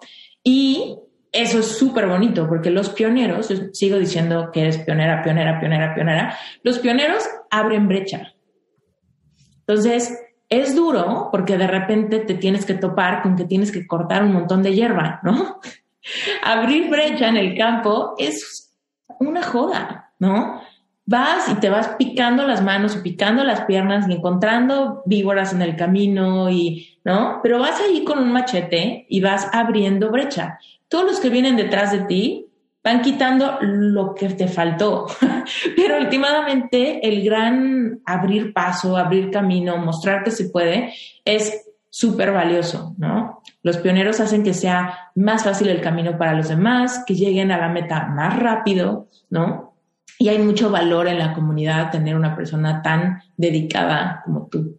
Yo me siento de verdad sumamente afortunada de que todo se haya sincronizado en el universo para tenerte en relevante espiritual un tiempo, que te hayas metido a Sherpa, aunque eh, haya sido en tu cumpleaños o lo que sea, ¿no? Que todo se acomodó para que estuvieras ahí y verte triunfar, ¿no? Verte triunfar con cada tarea, en cada módulo, todas las sesiones en vivo, ¿no? Con, nunca hubo pretextos de tu parte de cambio de horario, yo estoy del otro lado, ¿no? Los horarios favorecen a los que están en América, ¿no? Y, y bueno, para mí es de darte las gracias porque me encanta que hayas elevado la vara de lo que se puede. Para mí, para la comunidad, para mí es como, qué increíble manifestación tener una persona como Ana que me ayude a decir, sí, sí se puede hacer la certificación, sí se pueden hacer todas las tareas, sí se puede empezar a coachar, sí se puede, ¿no? Y ahí está el ejemplo puesto, ¿no? Con la brecha bien, bien planita. Exacto, Esther. Lo que pasa es que hay un momento de tu vida en donde tú te preguntas si es hora de elevar tus estándares. Y yo creo que es eso lo que a mí, por ejemplo, me mueve. ¿no? Yo en algún momento de la certificación dije, ¿esto lo quiero o lo quiero en serio? Es decir, no, no debería ser coach, yo tengo que ser coach y yo tengo que ayudar a otras mujeres y tengo que convertirme en una mujer que ayuda a las mujeres de verdad, genuinamente, y de mis creencias limitantes es, me veo muy joven, incluso me cambié el color de pelo para ver un poco mayor, porque mis clientas son como de mi edad en adelante. Es decir, ¿Cuántos años tienes ahorita? En estos momentos tengo 28 años. y, y mis clientas son como entre 25 y 55 años. Entonces, eh, pues mi cliente ideal, ¿no? Llevo niños de mis clientas entonces es algo que estoy explorando ahorita, pero mi cliente ideal que me apasiona es una mujer. Entre... Entonces, para las mujeres mayores, sí al inicio me sentía muy insegura, pero cuando empecé a decir, bueno, o sea, yo, yo me considero buena porque me he demostrado que soy buena, es decir, la confianza en ti misma se gana. Es como cuando tú tienes una relación con una persona que apenas está saliendo confías en ella porque te ha demostrado que vale la pena confiar, ¿no? Por sus acciones. Entonces, cuando yo empecé la certificación, pues yo dije, voy a demostrarme que yo sí soy muy buena, porque cuando yo me demuestro que si yo soy buena en esto, pues entonces me lanzo a todo. me lanzo a todo porque, porque cada módulo tuve que hacer mi trabajo, tuve que llorar bastante, tuve que equivocarme y tuve que empezar a hacer un podcast, ¿no? Entonces, yo siempre he tenido la visión de mejor lo hago ya, porque si hago 100 episodios, cuando yo salga de mi certificación, pues ya no me voy a trabar hablando, ya no voy a, a caerme y a tener que repetir mil veces la misma palabra, ¿no? Entonces es eso lo que yo entendí que cuando cuando elevar tus estándares y cumplir tu propósito no es voy a intentarlo, sino tiene que pasar, es algo que tiene que pasar en mi vida, pues entonces me entreno, o sea, yo entendí que es como que te condicionas a hacerlo una y otra vez y decir, bueno, me equivoqué y me siento horrible, pero sigo. Y eso es lo que yo invito a hacer a mis clientas, a a reinventarte y sentirte cómoda en tu piel y tener el cuerpo que siempre has soñado no es un sueño que tienes ahí, es algo que tiene que pasar y vamos a hacer que pase, pero vamos a hacer que pase desde un lugar seguro. Y respecto a lo que decías de reinventarte, mira, sí es un cliché, sí es algo que como que se puso muy de moda en un tiempo, pero si lo vemos desde la parte científica, Naturalmente el ser humano está llamado a evolucionar, como todos los seres humanos y como el planeta Tierra. O sea, tú tienes un, un, fuego interno que te llama a evolucionar. Entonces, tal vez tú hoy dices, bueno, no, esto no es para mí porque Mm, yo estoy bien así como estoy, está bien, tú estás en todo tu derecho, no es que tengas que reinventarte, pero siempre va a haber algo en alguna área de tu vida que tú vas a querer más y eso es una ambición interna y es natural en el ser humano. Entonces, más te vale que hoy seas sincero, sincera contigo misma y digas, pues sí, yo en esta área de mi vida, en la que sea, en la salud, en el amor, en la economía, siento que quiero ser ambiciosa o ambicioso pues es mejor que ya mismo en lugar de procrastinar esa pregunta y ese fuego que te tiene insatisfecho, porque cuando, cuando tú no le haces caso tu ambición se transforma en insatisfacción y eso hace tu vida incómoda. Entonces cuando tú sientas, o bueno, eso es lo que me funciona a mí, cuando yo siento que en un área de mi vida quiero hacer algo y siento este fuego, pues yo mejor me tomo un día y digo, bueno, Ana, ¿qué es lo que está pasando? ¿Qué quieres esto? Vamos a ver si lo puedo lograr. Porque si yo no le presto atención, termino insatisfecha y termino lamentándome de todo el mundo que lo tiene. Y es ahí en donde yo digo, ah, esa ambición es una insatisfacción, es una ambición insatisfecha. Entonces, cuando tú hablas de la reinvención, es decir, ok, tú siempre naturalmente tienes un área que quieres progresar, entonces va hacer la pregunta, quiero asumir la responsabilidad porque como tú decías, no es como que sí voy a hacer mi mejor versión y me pongo otra camiseta, sino que no, la mejor versión es una responsabilidad que el proceso es doloroso, o sea, es doloroso y es incómodo. A mí me parece que es un proceso doloroso, incómodo, sin embargo, cuando tú sientes pasión, se convierte en un placer a largo plazo. Entonces así fue cuando yo, yo empecé a asociar como placer a largo plazo a, hacer el podcast y que no me salía y decía, pero no, un día será muy bueno. Sí es como el placer a largo plazo, pero al, al inicio sí se siente incómodo, por eso es que reinventarnos es tan difícil algunas veces, porque se siente incómodo y creo que en Sherpa yo aprendí a a trascender la incomodidad. Yo estaba haciendo mi podcast con tapping, yo estaba haciendo mi podcast con escritura curativa, estaba creando mi programa con el diario de gratitud, o sea, nunca lo hice sola porque, claro, mi sistema nervioso iba a crolar. Creo que esa es como la magia para mí de lo que significó Sherpa para mí. Aparte, no sé si te he contado que imagínate que cuando yo empecé con Sanar para Sanarme, yo contraté un gráfico colombiano, es increíble. Y él me diseñó el logo del cisne y me hizo como, yo le dije, hazme el, el, el el cisne en varias partes. Y me hizo una montaña que es igualita a Sherpa. o sea, me hizo la montaña de Sherpa. Y, y yo no había entrado a Sherpa todavía. O sea, yo no había visto la brochure. Entonces ahí fue cuando yo dije, no, o sea, este es el camino y, y bueno, ahí ya entendí que me manifestaste. totalmente. Oye, hace ratito que hablabas de la ambición, mm, me recordaste algo que me encanta decir y quiero ocupar la oportunidad para decirlo. Es que lo más espiritual que podemos hacer es atrevernos a querer. Querer, querer, querer bien y querer con fuerza y querer sin pena, ¿no? Querer lo que queremos, lo que nuestro corazón nos esté pidiendo.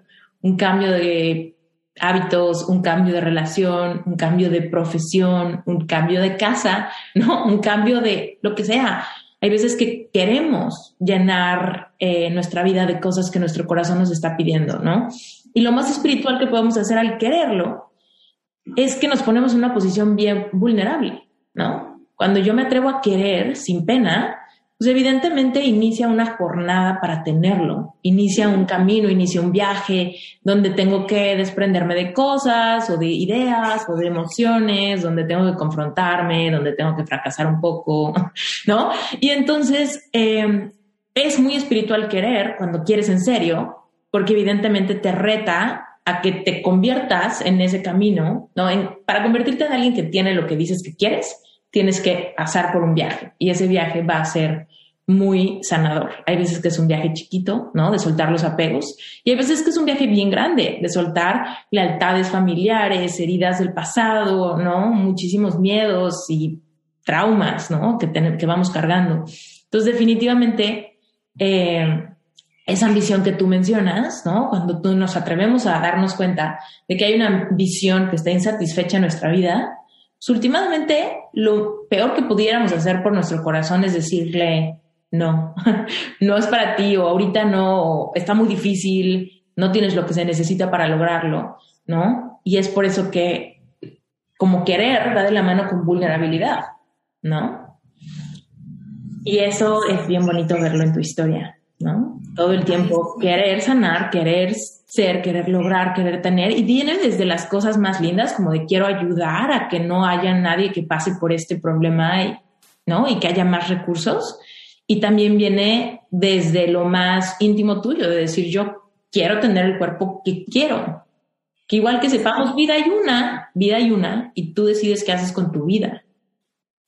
Sí, aparte porque, o sea, si tú estás bien en tu cuerpo, si te sientes cómoda, pues puedes hacer todo lo que quieras, es decir, o sea, tu cuerpo te lleva a todos lados, si tienes que hablar con personas, si tienes que presentarte en algún lugar importante, si tú te sientes incómoda, complejada, como que no te gusta, no se siente bien, pues es obvio que tu propósito y tu voz se va a ver un poco limitada, es verdad.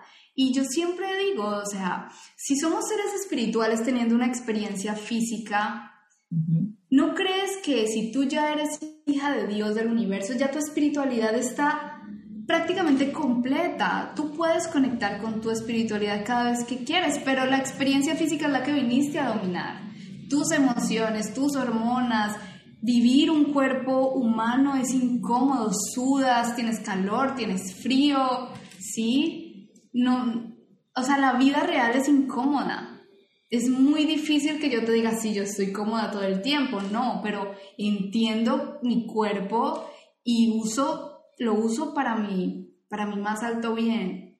Sí, es ahí cuando tú le das otro significado, cuando a mí me decían, es que tú eres más que un cuerpo, pero yo te respondo, ¿qué harías sin tu cuerpo? O sea, sí, yo sé que soy más que un cuerpo, pero ¿qué haría sin él? Sí, si yo no lo cuido, si no funciona, no puedo cumplir mi propósito.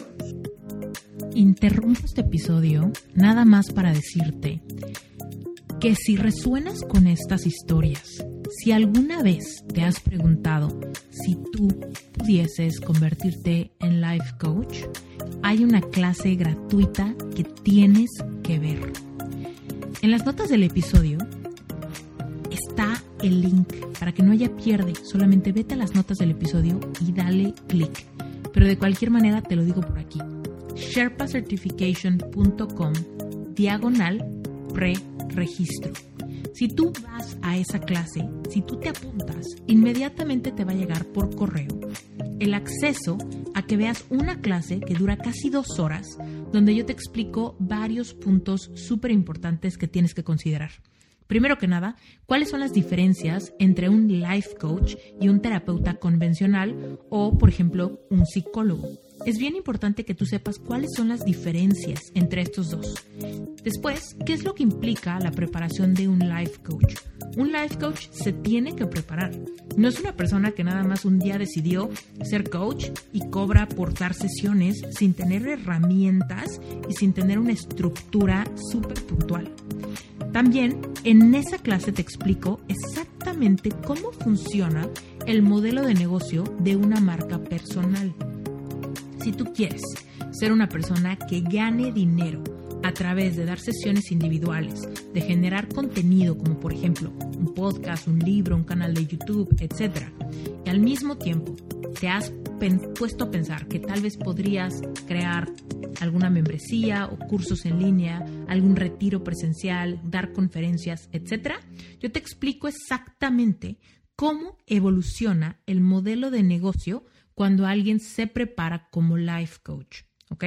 Cuando alguien quiere ser life coach es porque por supuesto quiere ayudar a los demás, pero al mismo tiempo lo ve como un modelo de negocio, como una carrera profesional, como una vocación que le dará el dinero para pagar los gastos de su vida, su renta, la gasolina del coche, la escuela de los hijos, etc.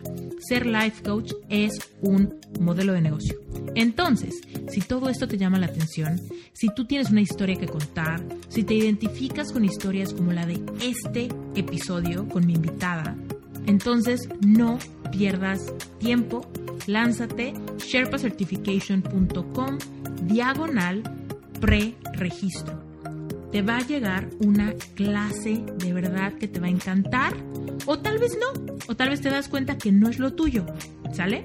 Entonces en esta clase se van a disipar todas tus dudas. Te mando un beso, te mando un abrazo, regresémonos con el episodio. Y mm, a lo que decías de, sí, de sanar tus heridas y, emprender este camino de darte lo que tú necesitas, yo, o sea, a todos los que nos están escuchando, quiero recordarles que no están solos, es decir, en mi caso, cuando yo decidí ponerle un fin a mi conducta con los alimentos, fue como abrirle la puerta a los ángeles a mi vida. O sea, no solo conocí mentores, libros, sino que te pongo un ejemplo, Esther, mi novio, o sea, mi exnovio era una persona como muy dedicada a su trabajo, a sus libros, al arte, y como yo vivía obsesionada con mis calorías y mis alimentos y mi ejercicio, pues yo era la mujer perfecta para él, porque él era una persona como muy en, en su mundo y yo en mi mundo y nos acompañábamos. Pero cuando yo empiezo a salir de mi mundo, y empiezo a darme cuenta que soy una mujer como extrovertida, que quiero hacer cosas, pues me doy cuenta que él está bien en, sus cosas y necesita tal vez una mujer más relajada. Y bueno, yo decidí separarme de él, decidí cambiar eh, este patrón y pasé por mucho dolor, pero cuando empecé a, conocer a esta persona que ahora es mi novio, esta persona se puso la camiseta conmigo, o sea, yo, Esther, tuve que aprender a comer, tuve que aprender a vestirme, tuve que aprender a maquillarme, yo no sabía nada de eso. Mi, mi energía femenina estaba como en menos cero.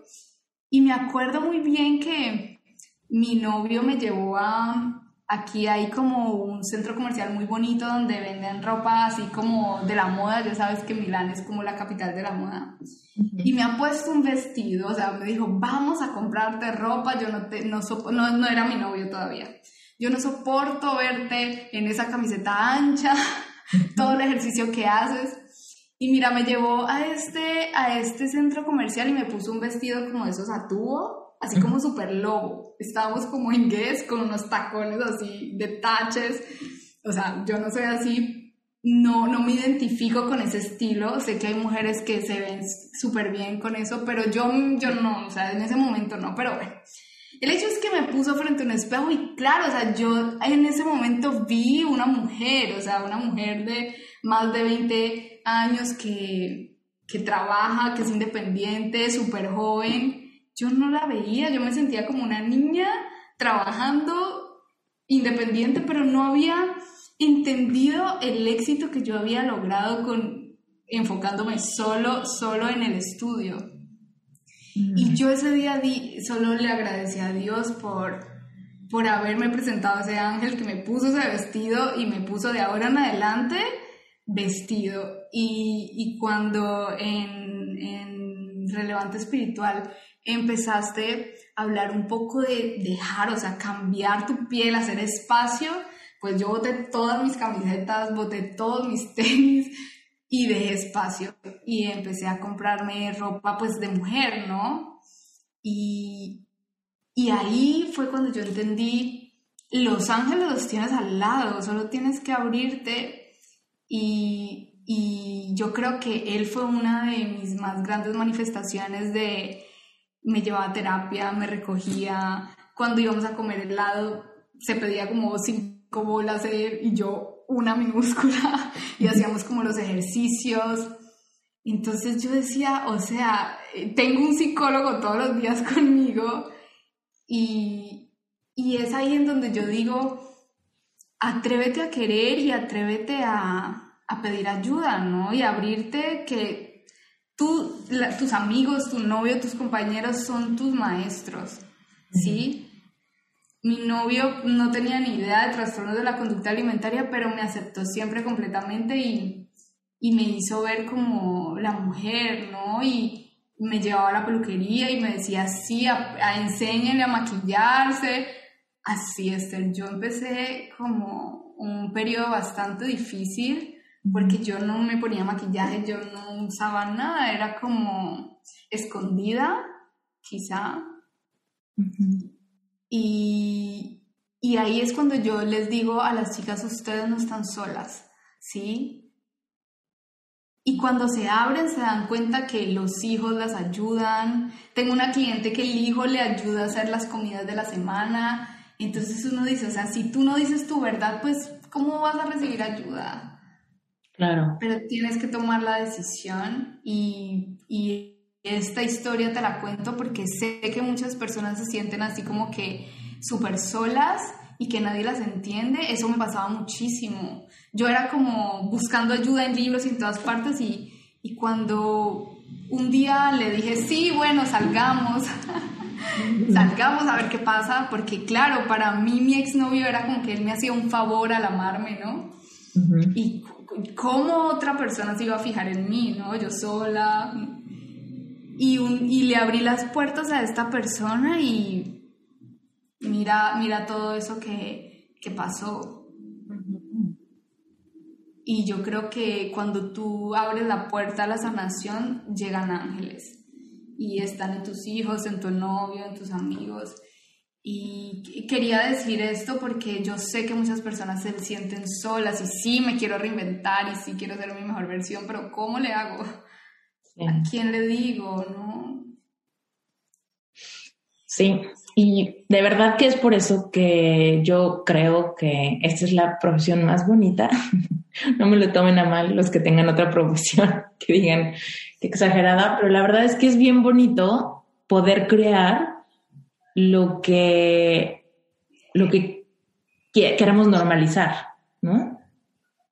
que la gente se sienta entendida, comprendida, ¿no? Hay una frase que, que yo le digo mucho a la gente que, que me escribe porque se sienten muy mal, porque se sienten muy tristes o con mucha ansiedad o con mucha soledad, ¿no? Y les digo, a ver, no estás exagerando, no estás exagerando. Lo que sientes es muy importante, se siente muy fuerte, sí duele muy cañón, ¿no? Y no se corrige quizás solamente con este positivismo superficial. ¿no? Es como un positivismo tóxico, discúlpame si te interrumpí. No, está perfecto. Y es, o sea, es como este positivismo superficial de sé positivo, de, di afirmaciones. A ver, las afirmaciones y los decretos sí son una herramienta muy buena, pero no es el curita para todos los dolores. ¿No? Que ese es el problema. Hay veces que las afirmaciones y decretos funcionan cuando tú ya agarraste un momentum, cuando tú ya estás avanzado e iniciado en conocerte, escucharte y sentirte. Y entonces puedes utilizar las afirmaciones y decretos, que son herramientas de programación neurolingüística, para reprogramar tu mente y demás. Pero cuando estás pasando por dolor, cuando no sabes ni quién eres, ni qué sientes, cuando no te reconoces y no sabes bien ¿no? qué está pasando en ti, las afirmaciones y decretos es la peor herramienta que podemos usar. Porque estamos como hablando como periquitos sin ningún sentido, ¿no? De lo que realmente está sucediendo dentro de nosotros. Entonces, cuando empezamos a normalizar ¿no? Yo, por ejemplo, le digo a la gente, es normal, ¿no? Es que es normal que me sienta tan triste, es normal. Es normal que me sienta tan sola, es normal. Es normal que me cueste tanto trabajo, es normal. Es normal que ya estaba mejor y otra vez estoy mal, es normal. Hay que normalizarlo, no para bajarle su importancia, sino es normal, pero al mismo tiempo no estás exagerando sí es muy importante sanar, sí es muy importante tener ayuda, sí es muy importante iniciar el proceso de mirar hacia adentro y reconciliarte contigo misma o contigo mismo ya, ¿no? Que sea normal no significa que te tengas que conformar con el problema. Que sea normal es que no estás roto tú y ya, ¿no? Y todo el mundo puede, pero tú no, ¿no? Es como, no, no, es normal porque todos venimos a trascender muchísimas heridas y hay más personas sufriendo por las mismas razones de lo que te imaginas, ¿no? Pero al mismo tiempo es bien importante tener las herramientas correctas, ¿no? Y honrar nuestra, nuestra experiencia humana. Sí, porque al final es como tu aventura. O sea, a mí este, este camino, pues no me ha parecido para nada fácil pero creo que no quiero que sea fácil. Es decir, las cosas difíciles y costosas en tu vida las valoras demasiado. Entonces, para mí, hoy poder grabar un podcast, ponerme unos aretes, pintarme las uñas, maquillarme, vestirme, ¿sí? Para mí eso es un triunfo que antes no era mi normalidad. Esta ahora es mi normalidad pero antes era algo ajeno a mí. Entonces, cuando tú de verdad entiendes que el proceso es maravilloso, no, no porque se sienta bien, el proceso se va a sentir bien, mal, bien, mal, bien, bien, bien, luego muy, muy, muy mal. Pero, pero al final, cuando tú te ves al espejo y te ves haciendo estas cosas, es como decirle yo a mi Ani del pasado, Ani, sí se puede. O sea, ahora eres life coach, antes te estabas comiendo tres pasteles y viéndote al espejo, escuchando a Mammoth. ¿Sí? Entonces ahí en donde se te pone la piel de chinita y dices, o sea, el proceso ha sido maravilloso, me he equivocado mil veces, pero en el proceso he encontrado personas que han hecho mi vida increíble, ¿no? Y te das cuenta que son solo regalos, todo el tiempo recibes regalos y aprendes a darle un significado diferente a lo que te pasa. Y aprendes a mantenerte, o sea, yo creo que la clave es, es mantenerte en tu camino, no como que ya cumplí esta meta porque te, te, puedes devolver, es decir, el piso se cae si no construyes uno nuevo. Entonces creo que es normal sentirnos muy mal pero también es normal sentirnos muy bien. Es cambiar tu normalidad, ¿no? Si es normal que te sientas sola, triste, es súper inflamada, hinchada, quizá incómoda en tu piel, pero si trabajas en ti, en cambiar tu normalidad, tu nueva normalidad puede ser, me siento bien, me siento linda. Sí, hoy me siento súper linda y quiero maquillarme. A mí eso no me pasaba nunca. Cuando un día me sentí linda y quería ponerme sexy y como que me peinaba yo jugando, o sea, yo ya me sentía muy grande para jugar a, ser mi mamá, ¿no? Las niñas que se ponen la ropa de la mamá. Yo empecé a ir a comprarme cosas y ver qué pasaba. Y pasé un periodo bastante, bastante de exploración conmigo misma hace como dos años de ponerme uñas de gel y luego las pestañas y luego pintarme el pelo y luego cambiarme todo. y hasta que te encuentras y tú dices, bueno, mi normalidad ahora se siente muy bien. Es solo entender que es un proceso, es un cambio de piel. Es, yo solamente lo que siempre invito es como que no esperes tanto a cambiar, igual lo vas a hacer tarde o temprano. Sí. Y siempre podemos cambiar de opinión. Eso, eso es bien importante, ¿no? Que de repente estamos tan comprometidos con algo, aunque no está funcionando, y es como, nos da miedo decir, todo el mundo va a decir que ya estoy loca, ya, ya me puse el pelo güero y ahora ¿por qué me lo voy a poner rojo? No, van a decir, a ver, siempre puedes cambiar de opinión. Desde algo tan superficial como un color de pelo o el color de la uña, hasta algo tan profundo como tus creencias espirituales más tuyas, más íntimas, ¿no? Claro, todo, o sea, tu orientamiento sexual, vocación. Es decir, lo importante que podemos entender es que tú solo tienes esta experiencia y lo más lindo es vivir, vivir cada día para ir a ver qué puedes hacer con esta vida. Sí. Sí, es, es es que no sé, Esther, yo me di cuenta que tú tienes las mismas 24 horas de todas las personas, ¿verdad? Tienes el mismo promedio de vida. Y yo siempre estaba muy dedicada como a los resultados, ¿no? Como el trabajo y el salario y yo sí, o sea, sí lo alcancé y luego dije, bueno, y aquí era todo, ¿no? Entonces dije, bueno, voy a utilizar mi experiencia para disfrutar mi día y el día que yo me sienta cansada y me sienta desenfocada, entonces salgo a montar bicicleta, o sea, entendí que mis prioridades es disfrutarme la vida, no conseguir un resultado. Sí, soy la número uno y soy bastante intensa, pero esta intensidad me gusta, es parte de mi disfrutar la vida. Entonces es, es, ahí cuando tú te haces varias preguntas y empiezas a decir como que sí, o sea, te empiezas a replantear el significado de tu vida y te das cuenta que las otras personas que están a tu alrededor de pronto no están en tu misma onda y empiezas a confrontarte, pero eso es una parte que, que hay que hacer. Y sobre todo, ¿sabes de qué? O sea, ¿qué pasa con mis clientes o qué me pasó a mí? Es que algunas veces cuando tú empiezas a cambiar, tu entorno no quiere perderte y empieza a recordarte cosas que de pronto a ti te hacen sentido pero que ya no funcionan. Sí. Y, y, ahí hay que estar muy atenta, ¿no? O sea, tengo mamás que hoy se ven súper radiantes y están consiguiendo el cuerpo de sus sueños, pero, pero sus hijos, el marido, la mamá, hacen comentarios de, o sea, te, mm, eres diferente, sí, me siento diferente, porque te han visto siempre ser como la persona que está siempre ahí porque no tiene su vida, pero cuando tú empiezas a vivir tu vida, empiezas a encantarte con lo que puedes hacer con tu vida, claro que los demás se sienten como que ya no eres la misma, pero está bien, o sea, es parte de... Sí, el proceso, hay una parte del proceso donde tenemos que, o sea, bueno, donde generalmente pasamos por un poquito de soledad, ¿no? De esa, de sentir que todo se está reajustando, pero últimamente la gente que te quiere, la gente que nos quiere, últimamente se, se queda, se queda y como que le cae el 20.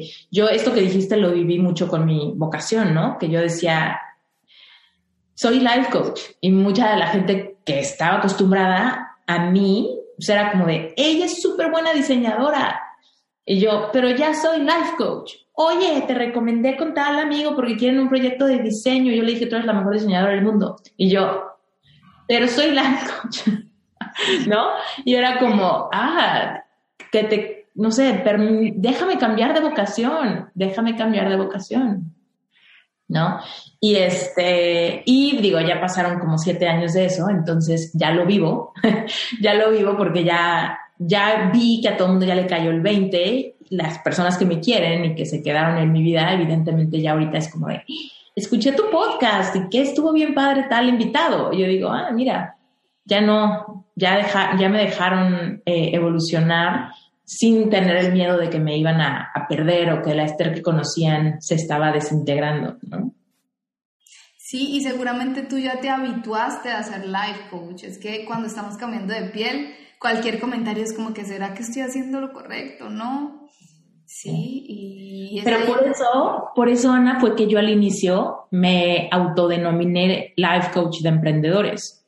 Porque de alguna manera todo esto fue inconsciente, o sea, hoy lo puedo ver en retrospectiva, que lo veo con tanta claridad, pero en ese entonces, la yo por supuesto puedo coachar emprendedores, o sea, ese no, eso no está como en duda, pero la razón por la que yo le puse ese apellido a Life Coach de Emprendedores fue un poco para, para tranquilizarme a mí al tranquilizar a los demás, ¿no? De tiene que ver, tiene que ver con diseño, tiene que ver con lo que estudié, no eché, a la, no eché por la borda mi carrera universitaria, ni, ¿no?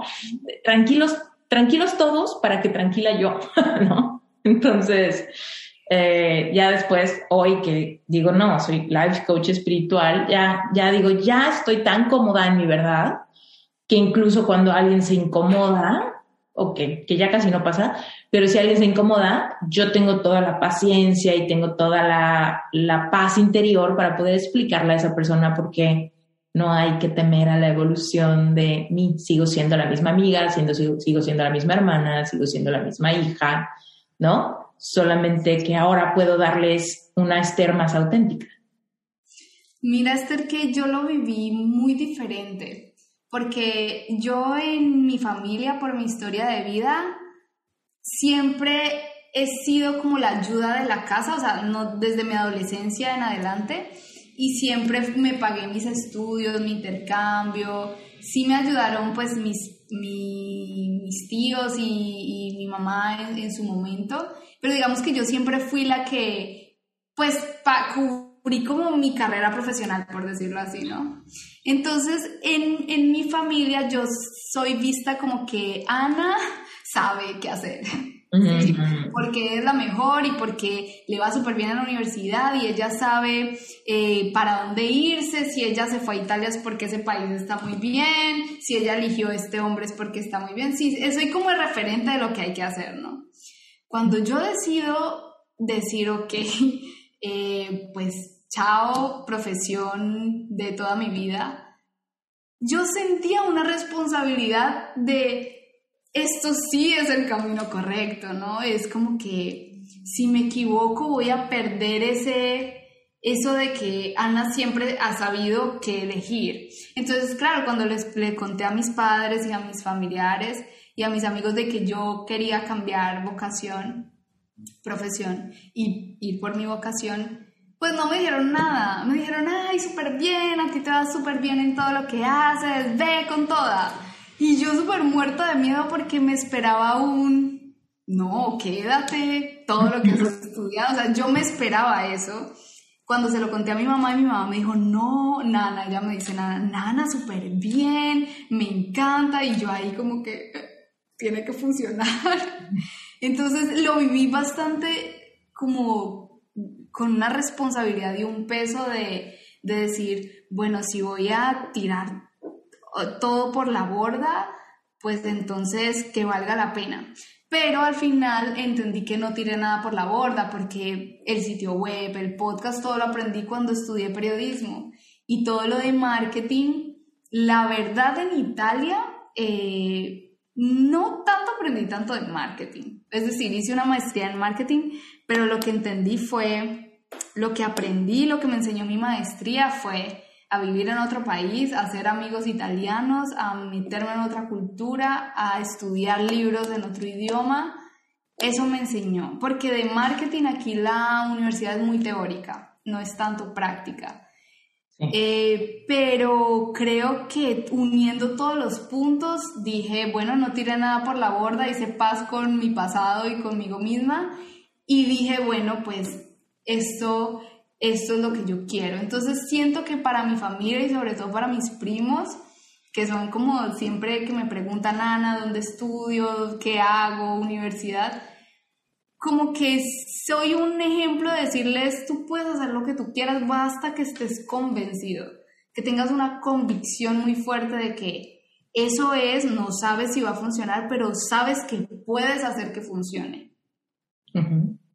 e, es un poco eso lo que, lo que siempre, siempre como que en sesiones te digo, mira, yo sé que lo vamos a lograr, ah, todavía no sé cómo, pero tengo la convicción de que podemos hacer juntas que suceda. ¿Sí? Y para eso pues hay que ser disciplinadas, comprometidas, soltar, soltar muchas cosas, soltar el periodismo, sí, soltar el, estudié una maestría en Italia, ahora tengo que trabajar en, ese, en esa financiaria y abrir el espacio y dejar que llegue lo que tenga que llegar. Me encanta tu historia, me encanta haberte tenido en relevante, tenerte en Sherpa y ahí viene un evento bien padre. Y me encanta que seas una de mis expertas invitadas, Ana, porque me encanta cómo explicas, me encanta tu autenticidad. Y pues le cuento a la audiencia que en Sherpa estoy creando estos eventos virtuales que se llaman Tu historia, tu poder. Esta es la segunda edición que vamos a sacar en septiembre y Ana María va a estar con nosotros como una de las key speakers. De hecho, Ana, como es la pionera primera en certificarse, ella abre el evento y va a estar increíble. Es para mí súper, súper bonito tener esta... Me encanta que ya no tengo que buscar expertos invitados fuera. Ya mis expertos invitados están dentro de la tribu de Sherpa, lo cual es hermoso. Esther, yo estoy súper emocionada. Como te digo, es como una manifestación de dos cosas. La primera es como ser parte del propósito de tu mentor. Cuando tú encuentras un mentor que conectas con él, no lo sueltes, por favor, porque cambiar de mentor en mentor es un patrón. ¿Sí? Y es normal cuando estés como buscando como el camino para reinventarte. Pero yo conecté mucho contigo y mira que tú no, no, nunca mencionaste anorexia, bulimia, tracones. No, pero conecté con, con ese, ese, ese, sentirte alineada con lo que tú quieres y permitirte merecer. Y yo siento que ser parte del propósito de tu mentor es, es una manifestación para mí, es algo como que tú dices, he hecho el trabajo, o sea, he hecho la chamba y, y, no, aunque suene muy mal, no, no me ganó la hueva de, de no quiero, que pereza, se siente mal. Sí, eh, procrastiné algunas cosas, pero al final como que desarrollé la capacidad de decirme, bueno, Ana, o sea, ¿qué estamos haciendo? Y eso por un lado, y por el otro es la, la manifestación de que puedes crecer muy rápido, o sea, eh, Sherpa duró ocho meses, yo me gradué antes porque tenía urgencia de sacar mi programa y ver, ver mi programa ahí. y ahora en septiembre eh, también sale la segunda generación de, de, Sanar para Sanarme, de Liberate y Recupera tu Poder, que es el programa. Entonces, creo que, que es muy rápido, se puede cambiar muy rápido si si tú te comprometes. O sea, ocho meses de tu vida es, es nada. es nada. Aparte desde el momento en que tú entras y tú dices, es que yo, yo ya soy life coach, todo cambia. Tu, vida cambia, te comportas de una forma diferente. Y cuando haces tus primeras sesiones, entiendes como, sí, este es mi propósito y soy buena para esto, puedo ser mejor. Pero cuando tú sientes esa pasión, te apasionas por volverte una experta para honrar el tiempo de tu cliente. Claro. Entonces, para mí la manifestación del tiempo fue muy importante porque yo siempre he sido muy impaciente, como, como, ay, ¿cuándo es que seré feliz? Cuando, yo me acuerdo cuando, cuando mi papá, mi papá, entre otras cosas, entró a la cárcel cuando yo tenía 16 años y yo iba a visitarlo y le decía, papi, o sea, ¿cuándo es que yo voy a ser feliz? ¿Cuándo? Era, era muy duro. Era muy duro porque yo sentía que mi superhéroe favorito se convirtió en mi villano favorito.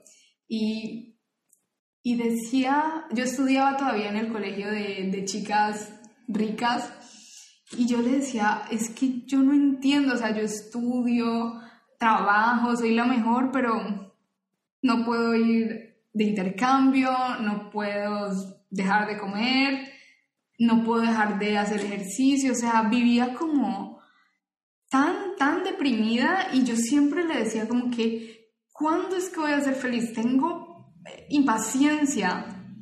Y cuando, cuando o sea, y luego pasaron, pasaron muchos años y cuando yo empiezo relevante espiritual y digo, es que ya, yo quiero ya ser feliz, ya.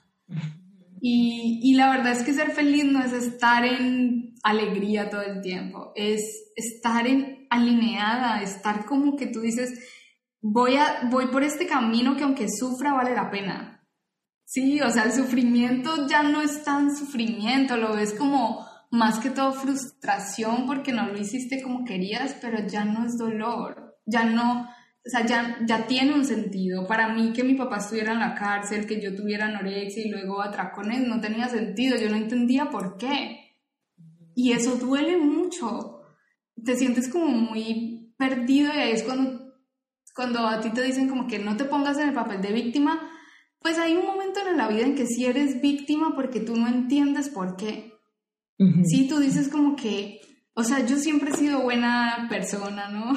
Y en un adolescente, por ejemplo, que todavía no ha pasado por nuestro proceso, pues yo sí me sentía como que, o sea, ¿por qué? Si mi papá es súper buena onda, lo amo con todo mi ser, y, y, yo lo tengo que ver así, como que en uniforme, viviendo con cuatro personas, en toaleta, y, o sea, era, era muy cruda la realidad, como que, como que la vida te estrella mucho y luego de yo ir a visitarlo, yo me iba a comer un montón de cosas y terminaba como que mis domingos eran como que viendo a mi papá super, en una posición que socialmente es muy juzgada y, y no me gustaba verlo ahí, súper inflamada por todo lo que me había comido y, y, el lunes tenía que ir otra vez al colegio a, a, hablar con mis amigas de qué habían hecho el fin de semana y todas se habían ido de fiesta o a la abuelita o la casa de campo y yo había hecho una fila de 10 horas para poder llegar de primera desde las 3 de la mañana para poder ver a mi papá.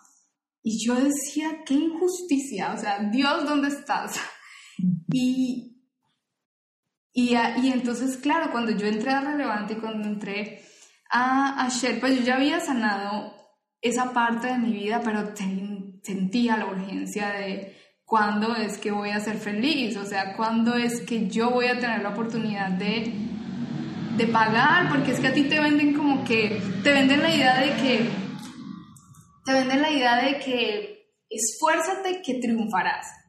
Y yo ya llevaba muchos años esforzándome y no había triunfado como yo quería. Sí tenía un trabajo, sí ganaba muy bien, me compré una casa a mis 26 años en Colombia gracias a mi trabajo en Italia, ayudo a mis papás, o sea, les ayudo constantemente, mensualmente, pero yo no era feliz y yo seguía preguntándome cuándo es que voy a ser feliz y cuando entendí que era solo seguir el camino de, de tu propósito, eres feliz. E, es una felicidad de... Ahora entiendo las filas, ahora entiendo porque yo hice mi intercambio en la universidad y no cuando estaba en el colegio. Sí, o sea, uno ya le encuentra sentido a esas cosas ¿eh? y, y, creo que eso fue lo que a mí me gustó mucho de Sherpa, que me permitió ser intensa, porque yo con Sherpa fui, fui muy intensa. Y, y sí, es, es, mucho trabajo. O sea, las personas que de pronto se, se abrumaron, sí es bastante trabajo, pero pues cuando tú estás seguro que es lo que quieres, pues lo haces. Sí. Pues es que qué mejor que ser intensa cuando es algo que te suma, ¿no? Si a veces somos tan intensos con algo que nos resta, ¿no? Con nuestros miedos somos bien intensos, con nuestros sabotajes somos bien intensos, con relaciones tóxicas somos bien intensos, no queremos soltar por nada, ¿no? De repente cuando encontramos algo que sí nos está sumando y que sí nos está retando de, en todas las buenas maneras, pues ahí hay que poner toda nuestra intensidad, aquí, ahí hay que echarnos de cabeza, ¿no? Y yo me, la verdad es que me identifico mucho contigo, Ana, porque cuando yo me certifiqué como coach, yo me certifiqué en una certificación gringa y esta certificación gringa, aunque yo estoy segura que fue la correcta para mí, ¿no? Porque creo que obviamente todo funciona em, para el mejor bien. Eh, yo quería tanto que yo los desesperaba, Ana. O sea, yo les mandaba un mail diario quejándome de algo, pidiendo más, exigiendo respuestas, queriendo hablar con alguien, ¿no? Porque yo decía, pero es que no sé cuánto cobrar y no sé cuánto hacerle y no sé cómo venderlo y no sé cómo encontrar a mi cliente y no sé cómo... Y me decían, eso no está incluido. Vete, ¿no? Eso no está incluido, cálmate, deja de mandarnos mails. Y yo decía, pero ¿con quién puedo hablar de, admisiones? ¿Con quién puedo hablar de una idea que se me ocurrió que quizá puedo integrar con ustedes? Y me decían, no queremos hacer una colaboración contigo. O sea, ya, toma tu curso, termínalo y ya. Eso es todo. Entonces yo me enojaba, yo me enojaba muchísimo porque yo quería hacer más, ¿no? Y yo, fíjate, yo, yo nunca fui gran, súper intensa como en la preparatoria y así, como que yo fui medio promedio en, en, nunca reprobé, pero sí era medio promedio, o sea, tampoco era muy dedicada. Pero siempre pensé, cuando ya esté en mi camino, cuando ya esté en aquello que a mí me gusta, que no tiene que ver con química y biología y física y matemáticas, ahí ya voy a poder sacar como toda mi creatividad y toda mi pasión y todo mi empuje. Cuando ya estaba en la universidad para estudiar diseño gráfico, eh, ahí sí me volví alumna de excelencia y me volví la becada y me volví la referente a la que todo el mundo le preguntaba cómo hacer la tarea o el entregable o lo que sea, ¿no? Y en mi certificación me volví la, la nerd, ¿no? La que no se quedaba con una, con una cosa, ¿no? Y, me y fue un proceso como bien solo porque yo era la única mexicana, la única joven, ¿no? En ese entonces yo tenía 30 y este, y todo el mundo eran como señoras gringas retiradas, ¿no? Que estaban buscando como su segunda carrera ya para hacer después del retiro. Entonces, todas tenían entre 55, 65 años y pues no, o sea, para ellas yo era como esta criatura extraña que quién sabe qué quería hacer, ¿no? Y este, y digo, bueno, últimamente me sirvió, ¿no? Me sirvió porque yo creo que en mi mente era, si yo voy a invertir esto, es porque mi éxito tiene que ser inevitable, ¿no?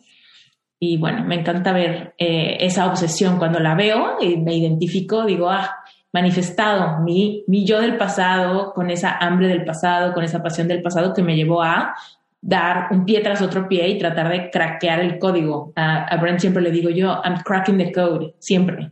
The code of success o de lanzamientos o de llenar la agenda, de encontrar eh, algo que le sirva a mis clientes, siempre cracking the code, siempre, ¿no? Entonces, tienes todo ese perfil y me encanta. Además, porque, o sea, de pronto tu certificación te inspiró a ser Sherpa, o sea, es que yo creo que es tan completo en el sentido de que todo está diseñado para que tú, o bueno, eso es lo que yo le digo a, a mi novio cada vez que hablo de mi certificación. Le digo, es que yo siento que cada, cada módulo está diseñando para que tú te quites una piel, ¿no? O sea, tú eres una cebolla apenas entras a Sherpa y el primer módulo te quita tu personalidad, el segundo módulo te quita todas tus creencias, el tercero ya la energía y luego te enseña cómo cumplir tu propósito y a mantenerte y aparte luego te enseña a hacer conexiones con tus compañeros, o sea, es decir, todo está, tú, o sea, yo salí como que con la capacidad de hacer colaboraciones, crear mi programa, crear mi podcast y yo no me siento menos coach que ninguna otra persona. Entonces, creo que, no sé, aparte de todas las técnicas que aprendemos, es como la capacidad de encontrar tu propia comunidad. Y yo conocí en, Sherpa, bueno, entre los expertos invitados, una de mis mentoras es Luana. Y, y entonces, bueno, también la oportunidad de, de, conectar con ella, de ser parte de su grupo de mujeres. Em, y yo ahorita pues me creo como que en la capacidad de, de crear lo que necesite siempre teniendo muy claro que va a ser un proceso. Es decir, yo sí, sí tengo siempre esa expectativa de sí, voy a triunfar rápido, como dicen en Italia, súbito, pero es como un proceso, no, no te va a salir bien a la primera y si te sale muy bien a la primera, pues siéntete muy afortunada, pero seguramente en alguna parte de tu proceso va a pasar algo que vas a tener que aprender. Entonces ya tú sales como con esa noción, o bueno, eso me parece a mí. Eso fue lo que yo viví en Sherpa y como vivo ahorita mi, pues mi vida como life coach y, y nada, tengo muchas ideas, eh, estoy muy enamorada de mi generación de libros. Cuéntanos, cuéntanos así, todo el abanico de opciones para que la gente que nos está escuchando consuma tu contenido. Desde, desde tus redes sociales, ¿dónde te encuentran? Que es el contenido más simple y más eh, accesible. Cuéntanos. Bueno, mi, red más activa es eh, Instagram, que es, me encuentran como para sanarme. Y bueno, en esta red puedes encontrar no solamente como tips para sanar la relación con tu cuerpo y los alimentos, sino que promuevo un estilo de vida de confianza y poder personal, que al final es eso lo que toda mujer busca y el miedo a no conseguirlo se representa en los alimentos. Pero lo que mi comunidad o la persona que decida seguir mis contenidos es una persona que quiere saber cómo sentirse segura en su piel. Sí, que su cuerpo puede ser su mejor versión y puede hacerla sentir increíble si quiere ir a manifestar sus sueños, ¿no? Porque para manifestar tus sueños necesitas carácter y necesitas sentirte muy bien, ¿no? No estar pensando, o sea, si, si, si tienes que presentarte y poner, o sea, performar una reunión, un proyecto, incluso un viaje, tus vacaciones, pues necesitas sentirse bien, no, tienes que estar pensando en, si estás bien o estás mal para, para hacer lo que, lo que quieres lograr. Es, el cuerpo es un principal distractor y limitante de nuestros sueños, aunque la gente no quiera admitirlo. O sea, el cuerpo ha sido así como que no hablemos del cuerpo porque eso te hace banal. No, o sea, claramente es algo de lo que todo el mundo se preocupa en secreto. Hay otros que no. Entonces ahí es donde yo creo que le doy voz a lo que muchas mujeres no se han atrevido a decir. Y bueno, ahí eh, se abren muchas posibilidades como agendar una sesión de coaching conmigo, el calendario lo encuentran ahí en el link de la biografía, sino en mi sitio web eh, sanarparasanarme.com. También eh, tengo el privilegio de contar mi historia a través de Sano Detox Podcast. Ahí sí me abro demasiado y cuento cosas de mi vida y cuento el paso a paso. Eh, en la nueva temporada que sale la próxima semana, eh, no solamente cuento mi vida, sino que te cuento el paso a paso que yo hice para cambiar un determinado patrón o cómo le estoy haciendo y qué en estos momentos de mi vida qué está pasando y cómo lo, eh, lo le estoy dando respuesta o lo estoy afrontando. Eh, está mi programa Libérate y Recupera tu Poder, que es mi primer programa. Espero que sea el primer programa de muchos. Ya estoy en la primera generación y ahorita en septiembre pues abro inscripciones para la segunda. Y ahorita también en septiembre eh, tengo un proyecto muy bonito que es un retiro espiritual aquí en Italia. Ya abrieron pues puertas, ya abrieron el mar y pues em, estoy eh, invitando a mis mujeres poderosas a hacer un ritual espiritual, un retiro espiritual en velero por Italia, son cuatro días, eh, tres noches. Y me inspiré mucho en los retiros espirituales que hacen en Ibiza, en donde viajas en velero y haces yoga todos los días. Bueno, nosotras no vamos a hacer solo yoga, sino ejercicios de alimentación consciente, de reprogramación, meditaciones y bueno, vamos a salir, vamos a aprender a comer, vamos a aprender a disfrutar y bueno, va a ser increíble. Y esto pues lo estoy promoviendo porque son seis mujeres, va a ser mi primer retiro espiritual. Eh, y nada, estoy muy emocionada. Mm, sí, el retiro espiritual se llama Save Me y bueno, eh, voy a ver cómo, cómo nos va, sí, porque ahorita con, con el COVID sí hay bastantes, pues como que preguntas sin respuesta.